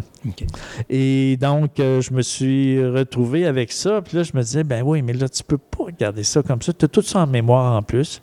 Donc, euh, je me suis mis à écrire. J'allais dans un petit restaurant avec une verrière le matin. Puis moi, j'écris très, très tôt le matin. Alors, je pouvais écrire, je sais pas moi, de 6 h à 9 h le matin. Et puis après ça, on ferme les livres. Puis on, on viendra le lendemain ou le surlendemain. Donc, euh, je me suis mis à écrire à partir de. Je me suis fait un, évidemment un plan d'écriture, tout ça. Puis après ça, ben je suis allé. Puis j'ai une plume, je dirais, facile. Je vulgarise beaucoup. Euh, les gens comprennent très vite. Euh, puis donc, je me, j'ai laissé ça aller. Puis euh, je me suis aussi, je suis allé chercher des collaborateurs pour pouvoir euh, parler un petit peu de, certains éléments que je trouvais importants. Donc, euh, on fait par exemple un témoignage dans le premier livre, on fait un, témoignage d'environ une centaine de pages, mais après ça, on va parler du rétablissement, on va parler de, bon, c'est quoi le trouble bipolaire de façon générale, parce que l'expérience de Richard, c'est pas l'expérience de toutes les personnes qui vivent avec un diagnostic de trouble bipolaire, c'est très différent d'une personne à l'autre. La même chose pour le rétablissement, les gens le vivent d'une manière ou d'une autre, dépendant des personnes. Euh, et donc, euh, il y avait aussi euh, des, d'autres éléments comme les membres de l'entourage, par exemple. Bon, on fait quoi? Parce que c'est dur, les membres de l'entourage. si une personne qui vit, par exemple, une dépression, euh, on sait que c'est intense. Euh, pour les gens qui sont tout près, que ce soit conjoint, conjointe, enfant ou, collègues de travail ou autre, euh, c'est aussi intense. Ça se vit aussi de façon très, très difficile. Donc, j'ai travaillé aussi cet aspect-là avec les, pour les membres de l'entourage. Puis, je termine le livre avec un aspect qui est beaucoup plus spirituel. Donc, on ne vit pas ça pour rien, ces événements-là. Euh, quelles leçons gentilles, par exemple. Bon, euh, euh, quel, quel, est le sens que je donne à ma vie maintenant? Quelles sont les valeurs que je donne maintenant? Puis tout ça évolue évidemment de mm-hmm. jour en jour. Donc, c'est vraiment l'éveil de la conscience qui est arrivé. et donc, ça fait un livre qui est devenu un best-seller à l'époque. Là. On parle en 2004 quand même. Là. Puis c'est un livre qui a été réédité en 2016 avec la demande de mon dernier, parce que j'ai deux éditeurs mon, deuxième éditeur. Euh, lui, quand il a lu ce livre-là, il a dit il faut absolument rééditer ça. Donc, euh, mais rééditer un livre, c'est, tout c'est quelque chose, c'est pire que, qu'écrire un nouveau livre. Ah oui, définitivement. Parce que tu te relis, puis il y a des choses que, bon, ah, non, ça, ça marche pas. Euh, bon, il y a quelque chose que j'ai oublié, par exemple, dans le témoignage. je vais le rajouter.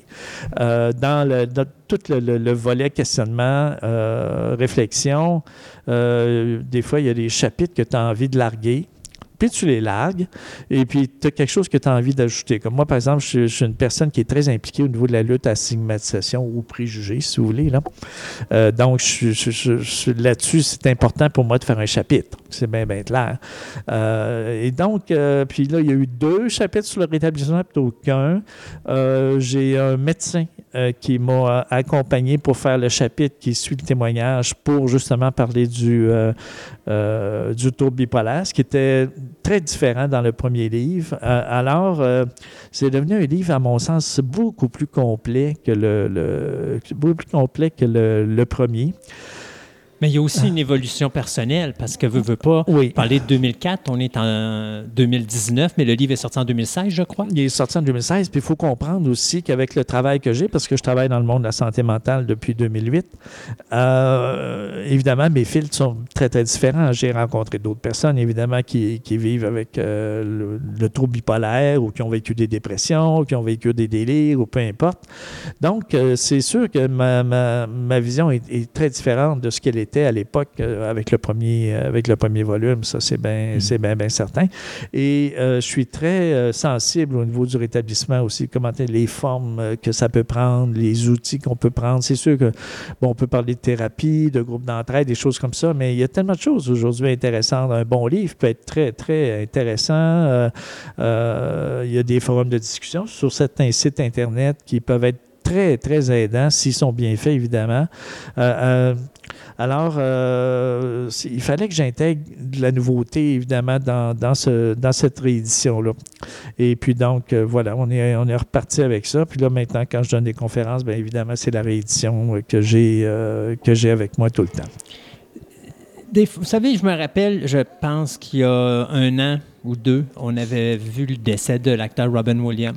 Qui, était, qui s'était suicidé à cause de la dépression, justement. Puis il y a beaucoup de gens qui sont là et qui disent Je comprends pas. Je comprends pas comment on peut se rendre là et tout ça. Est-ce, est-ce qu'il y a une façon d'expliquer d'une façon verbale assez facile pour que les gens puissent comprendre comment que la personne peut sentir à un moment donné quand elle est là-dedans. Parce que, tu sais, quelqu'un qui n'a jamais vécu ça peut pas imaginer à quel point il peut, la, personne peut tout simplement descendre dans le fond de la canisse mm. puis pas trouver de solution. Oui, c'est ça. Ben, en fait, c'est ça, c'est que la, la, la, détresse qui est liée à la dépression devient tellement intense. Alors, si on fait des dépressions en répétition, euh, à un moment donné, moi, j'ai fait trois phases dépressives majeures dans la même année. C'est sûr qu'au bout de, tout ça, tu dis, il ne faudrait pas que j'en vive une quatrième puis une cinquième. Là, à un moment donné, là, je commence à comprendre pourquoi il y a des gens qui pensent au suicide, donc l'idéation suicidaire qui devient présente. Euh, ça n'a jamais été vraiment mon cas, mais je comprends effectivement qu'il y a des gens qui, y pensent, euh, parce que j'en côtoie au- aussi.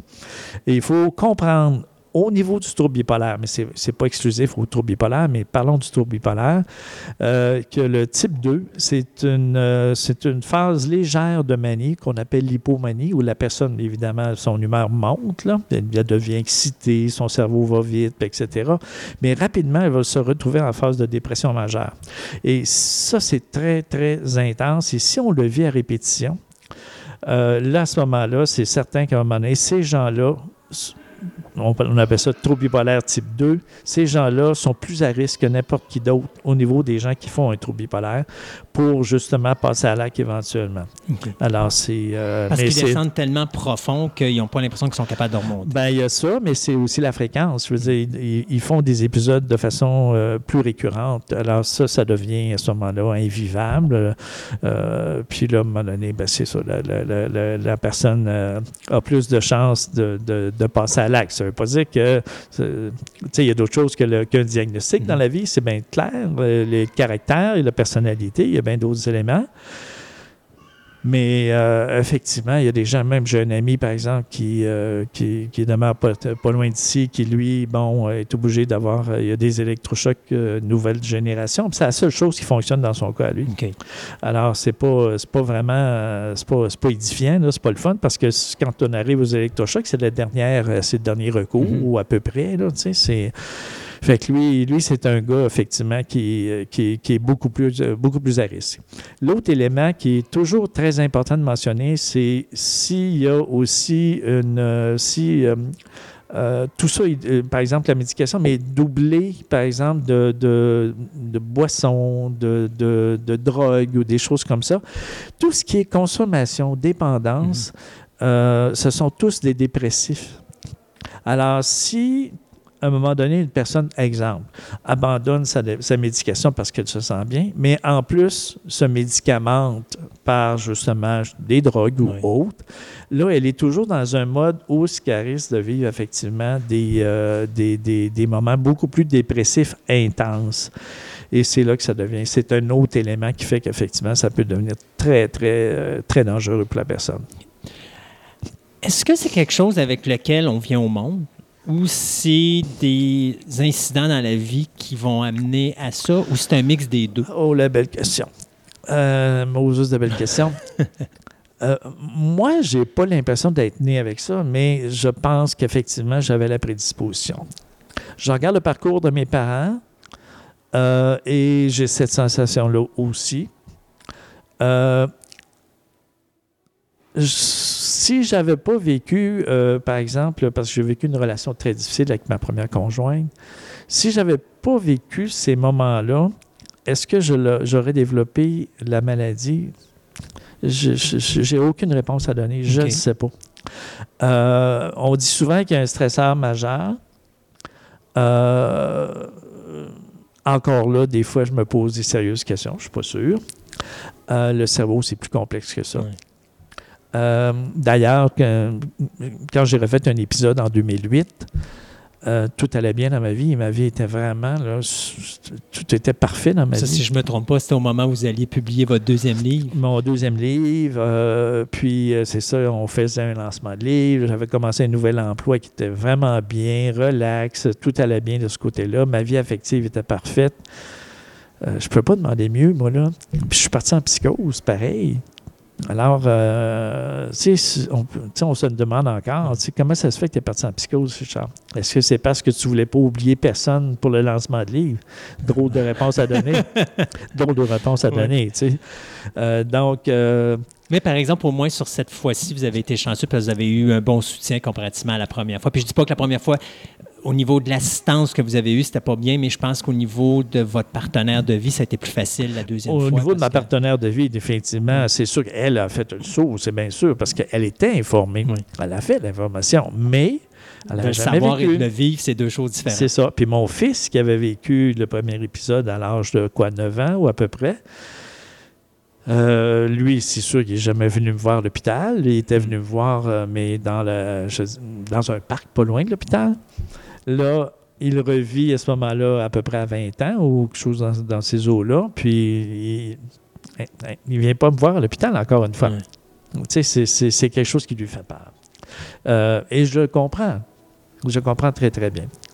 Euh, euh, c'est- des moments difficiles pour l'entourage, très, très difficiles pour l'entourage.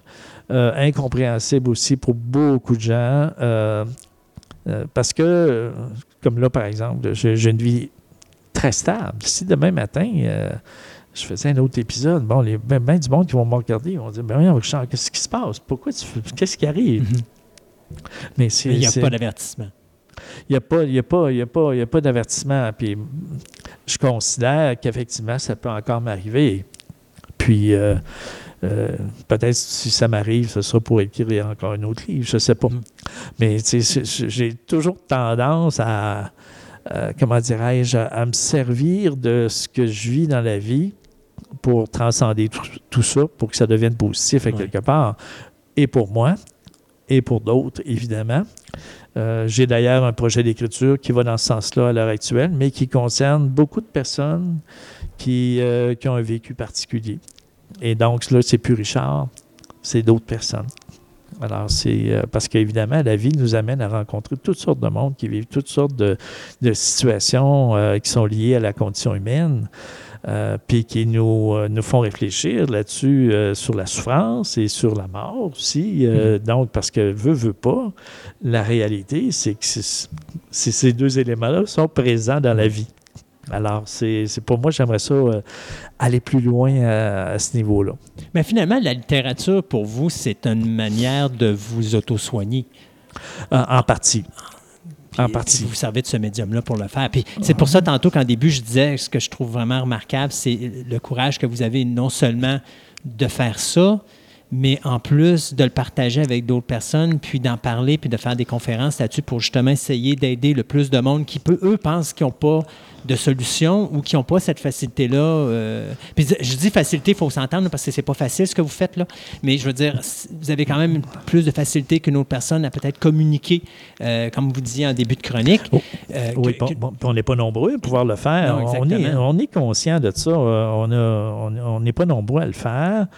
Euh, je, je fais le tour du Québec, puis même du Nouveau-Brunswick. euh, non, c'est Hmm. c'est vrai, j'ai un ami qui vit avec la schizophrénie qui, lui, euh, en est une personne qui est capable de donner des superbes conférences. euh, Mais, tu sais, euh, on est- on n'est pas non plus. J'aimerais ça d'ailleurs, faire partie d'une équipe qui pourrait former euh, des, jeunes, parce que rendu à l'âge que je suis rendu, j'aimerais ça effectivement passer le flambeau. Je pense que ça, ce serait, serait important de pouvoir le faire pour que des jeunes se sentent bien formés, à l'aise, qu'on puisse discuter des sujets, parce qu'il y a toutes sortes de choses là-dedans qui sont très, très importantes. Et même, euh, je dirais, l'utilisation des mots. Alors, tu sais, euh, euh, de reconnaître que euh, je suis une personne, comme dirait mon collègue, là, je, je suis une personne, pas une maladie. Alors, je suis pas un bipolaire, je suis une personne qui vit avec un trouble bipolaire. Il y a toute une nuance. Mm. Alors, euh, parce que j'ai des forces, euh, j'ai j'ai des passions, j'ai des intérêts. Tu sais, c'est- Richard, c'est un, c'est un passionné de sa blonde aussi. C'est bon, c'est c'est- c'est tout ça. On a trois livres qui ont été écrits. Vous avez Le fragile équilibre, ça, on en a parlé un petit peu. Vous avez Ces mots qui dérangent. Ouais. Ça, ça parle de quoi? Ça, c'est un livre qui est venu, euh, c'est plus une réflexion, euh, c'est carrément réflexion-questionnement, ça, là, là, qui est venu euh, quatre ans à peu près après le, le- le premier. Donc, euh, et c'est aussi un livre qui précédait mon travail, mon nouveau, mon nouveau travail avec le, le monde de, de la santé mentale. C'est pour ça que j'en parle peu de ce livre-là, parce que euh, quand, quand je le regarde, pour le temps, il était parfait, là, il n'y a aucun problème. Mais maintenant, je n'utiliserai plus. Un phare sur ma route qui suit, lui, oui, parce qu'il arrive en 2015. Euh, et donc, là-dedans, il y a effectivement un filtre nouveau qui est mon travail. on travaille avec euh, le, le monde communautaire en santé mentale euh, un peu partout au Québec, dans la région de Québec, avec le réseau de la santé, beaucoup, beaucoup d'intervenants du réseau de la santé public aussi, les proches. Euh, ça aussi, c'est un autre élément. Puis, évidemment, mon, mon expérience de vie, euh, bon, avec des psychiatres, avec des médecins, avec toutes sortes de monde, puis d'autres personnes qui ont du vécu. Alors, ça fait quelque chose qui est totalement, euh, qui, qui- amène un, esprit totalement différent. Il y a, entre autres, dans Un phare sur ma route, évidemment, une partie témoignage qui, qui est faite avec ma blonde.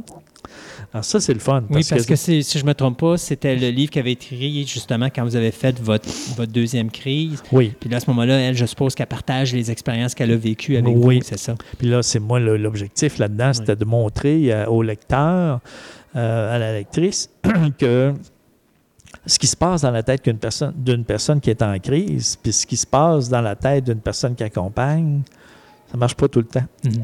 C'est bien, c'est bien spécial, mais effectivement, ça peut être très, très euh, euh, confrontant, surtout pour la personne qui accompagne.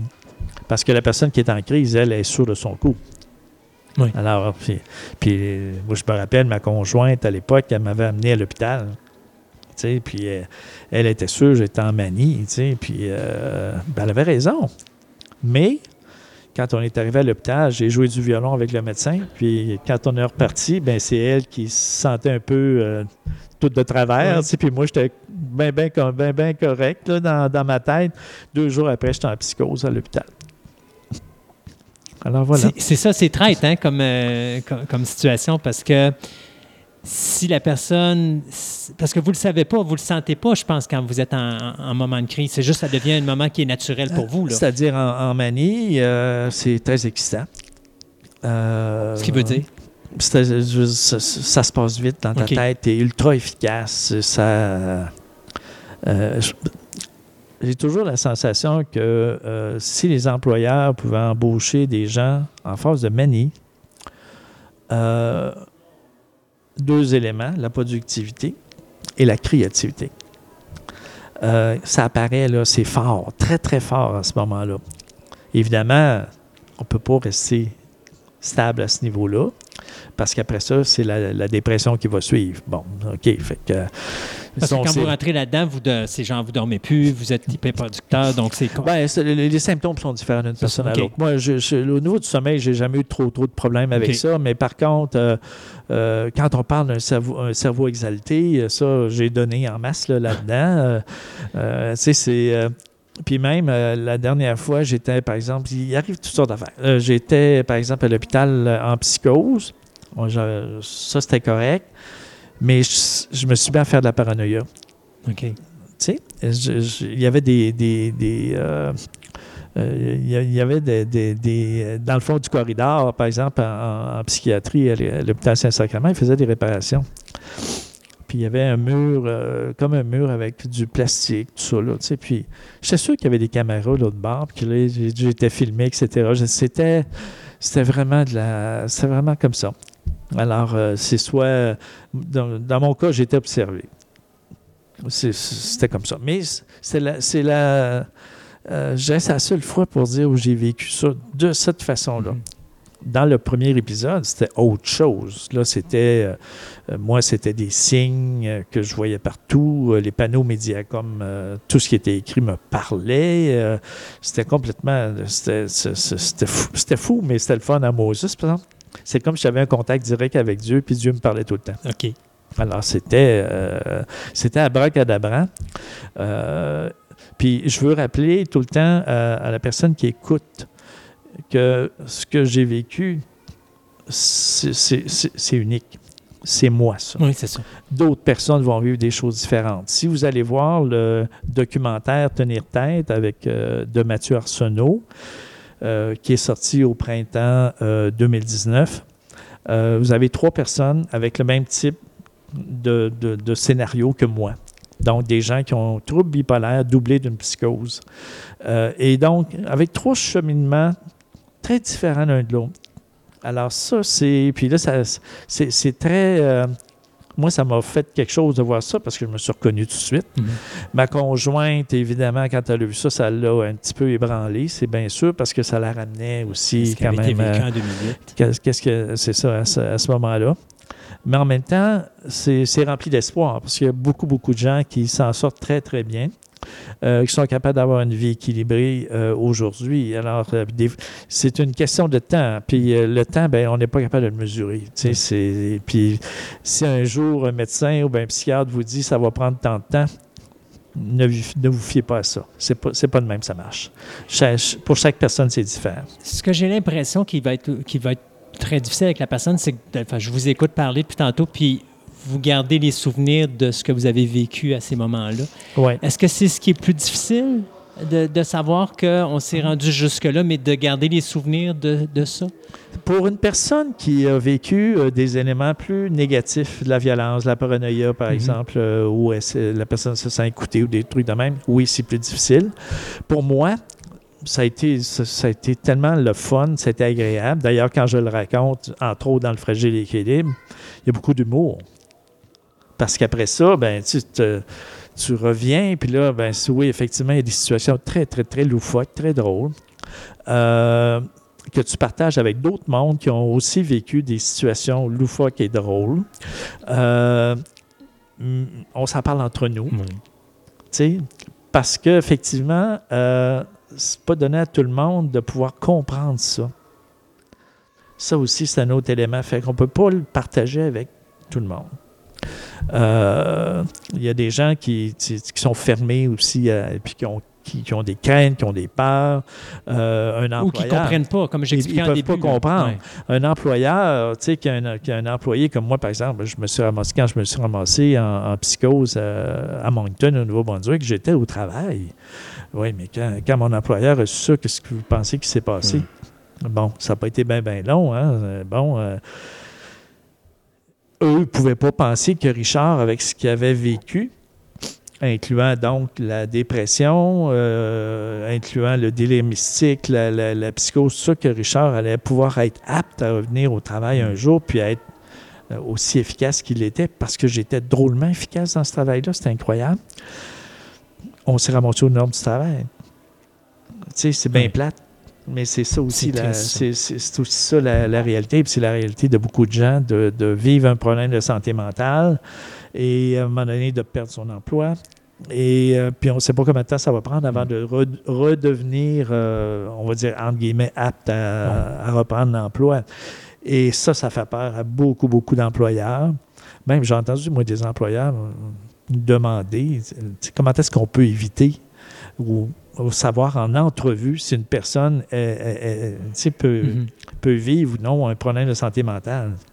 Moi, j'ai tendance à dire simplement, ben, regardez, là, regardez, tous vos employés sont à risque et vous-même, vous Ben l'êtes. Tout le monde l'est. Tout simplement, c'est une personne sur cinq qui vit ou qui va vivre un problème de santé mentale. La seule chose, c'est qu'une personne qui a un vécu particulier à ce niveau-là, qui s'est pris en main, qui a fait de la thérapie, euh, et qui a, une, je dirais quelque part, peut-être une bonne médication, si vraiment la médication est appropriée dans, dans le cas de cette personne-là, cette personne-là devient moins à risque que n'importe qui d'autre dans, dans une organisation. Oui, parce qu'on a déjà un diagnostic comparativement Oui. à quelqu'un qui ne le sait pas, Oui. puis qui à un moment donné va le déclarer, puis boum, puis tu le vois pas venir de nulle part. Exactement. Puis euh, il y a tellement d'éléments dans la vie, il n'y a pas juste le travail.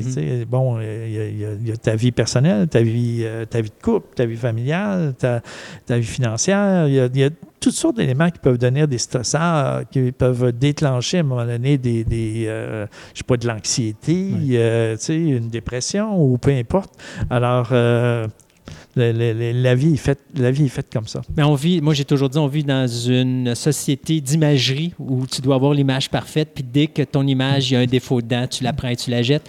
C'est malheureusement ça. dans ça de- ressemble souvent à ça. Oui, c'est ça. Ouais. Pour finir, des gens qui euh, se sentent coincés, soit qui ont eu un diagnostic ou quelque chose de genre, puis qui ne savent pas où aller ou ne savent pas quoi faire. Ouais. Est-ce qu'il y a des suggestions? pour Oui, il y a plusieurs suggestions. En fait, ici à? Québec. Autre que lire vos livres? Oui, oui, c'est sûr. oui. Ben, ça, ça peut être motivant, au moins à passer à l'action, à tout le moins. Là. Euh, il y a certainement euh, plusieurs organismes. Euh, Bon, évidemment, s'il arrive vraiment une crise, appelez le 911. C'est la première, la première des choses. Si vous n'êtes pas sûr au niveau psychologique, il y a le 811. Puis au niveau des ressources, il y a le 2, ce qu'on appelle l'info-ressources. Ah, À ce moment-là, alors, ça, c'est intéressant. Euh, ça fait plusieurs années en plus que ça existe dans la région, la grande région de Québec et Chaudière-Appalaches. Euh, il y a des ressources de crise, par exemple, Centre de crise de Québec, qui ont des, même de l'hébergement. Et ils ont une équipe volante. Donc, vous pouvez avoir euh, des conseils, euh, euh, voyons, en- par téléphone, Mhm. mais aussi, ils peuvent se déplacer au besoin. Centre de prévention du suicide, même chose. Si vous avez une idéation suicidaire ou si vous n'êtes pas sûr de la personne que vous accompagnez, appelez directement au centre de prévention du suicide. Ils ont aussi une équivalente. Alors ça, c'est intéressant. Ils sont vraiment très, très bien organisés. Euh, pour les numéros de téléphone, je vous conseille peut-être d'aller directement sur le site Internet de l'Agir. Euh, C'est euh, agir en santé mentale. euh. Alors, si vous allez là-dessus, vous allez avoir les ressources là, en entier. Euh, et euh, il y a- quand même un certain nombre de personnes qui me rejoignent directement à mon travail. Moi, je rappelle toujours les gens, les gens dans les 24 heures. Euh, De toute façon, je pense que vous avez un site web. oh, ben oui, c'est ça, le- le- celui que je viens de mentionner, là, agir en mette- santémentale.ca. OK, ben, de toute façon, sur la page Facebook de, de l'émission, je vais mettre le lien. Fait comme ça, c'est des gens qui veulent aller vous voir. C'est ça. Puis là, à ce moment-là, moi, je rappelle, c'est le 418-640-5253. Et moi, je rappelle dans les 24 heures. Je vis toujours sans cellulaire et n'en désire pas. Alors, euh, ça vous donne une idée. Ça fait partie de ma vie. Oui. Euh, J'ai assez donné au niveau d'un d'un cerveau qui allait très, très vite. Fait que je m'organise pour pas avoir d'outils qui vont mm, Mhm. m'amener sur ce, ce chemin-là. Alors, ça, c'est ça, c'est ça, je trouve ça bien, bien le fun. L'autre point intéressant, si au niveau du tour polaire, vous vous questionnez aussi, vous pouvez aussi me rejoindre via mon propre site Internet, qui est le richardlanglois.ca. Alors, vous allez voir aussi les activités que je présente euh, un petit peu partout là, dans la province, des fois à l'occasion ici dans la région de Puis Québec. je pense sur votre site, si je ne me trompe pas, j'ai vu qu'il y avait euh, un, un- onglet où est-ce que justement il y a des, des, des sites importants de gens à contacter ou des choses comme ça s'il y a un problème. Des sites importants, des livres aussi, euh, des suggestions de lecture vraiment Ouais. intéressantes euh, en lien avec le vécu. Parce que, bon, euh, on peut, il peut y avoir bien, bien des livres de spécialistes, mais moi, j'utilise beaucoup les des, des livres qui, euh, qui ont trait au ce qu'on appelle le savoir expérientiel des gens, donc ce que, ce que les gens ont vécu. Deux livres donc importants pour les, sur vos trois que vous me disiez, donc Le fragile équilibre et qui vient d'être réédité Ouais. et Un phare sur ma route. Donc ça, c'est les deux livres que vous suggérez plus euh, à nos auditeurs Oui, définitivement, aux éditions Marcel Broquet. Alors, ça, c'est disponible euh, euh, à la maison d'édition. Euh, il y a aussi, vous pouvez me contacter pour ça. là. C'est c'est via mon site Internet. Je vous, vous donnerai toutes les indications par rapport à ça. Monsieur Langlois, merci beaucoup d'avoir accordé, de nous avoir accordé ce temps-là. Et puis, bon courage pour votre quatrième volume. On a hâte de voir ça. Merci infiniment. Merci, Christophe. Ça fait plaisir. Bye-bye. Bye.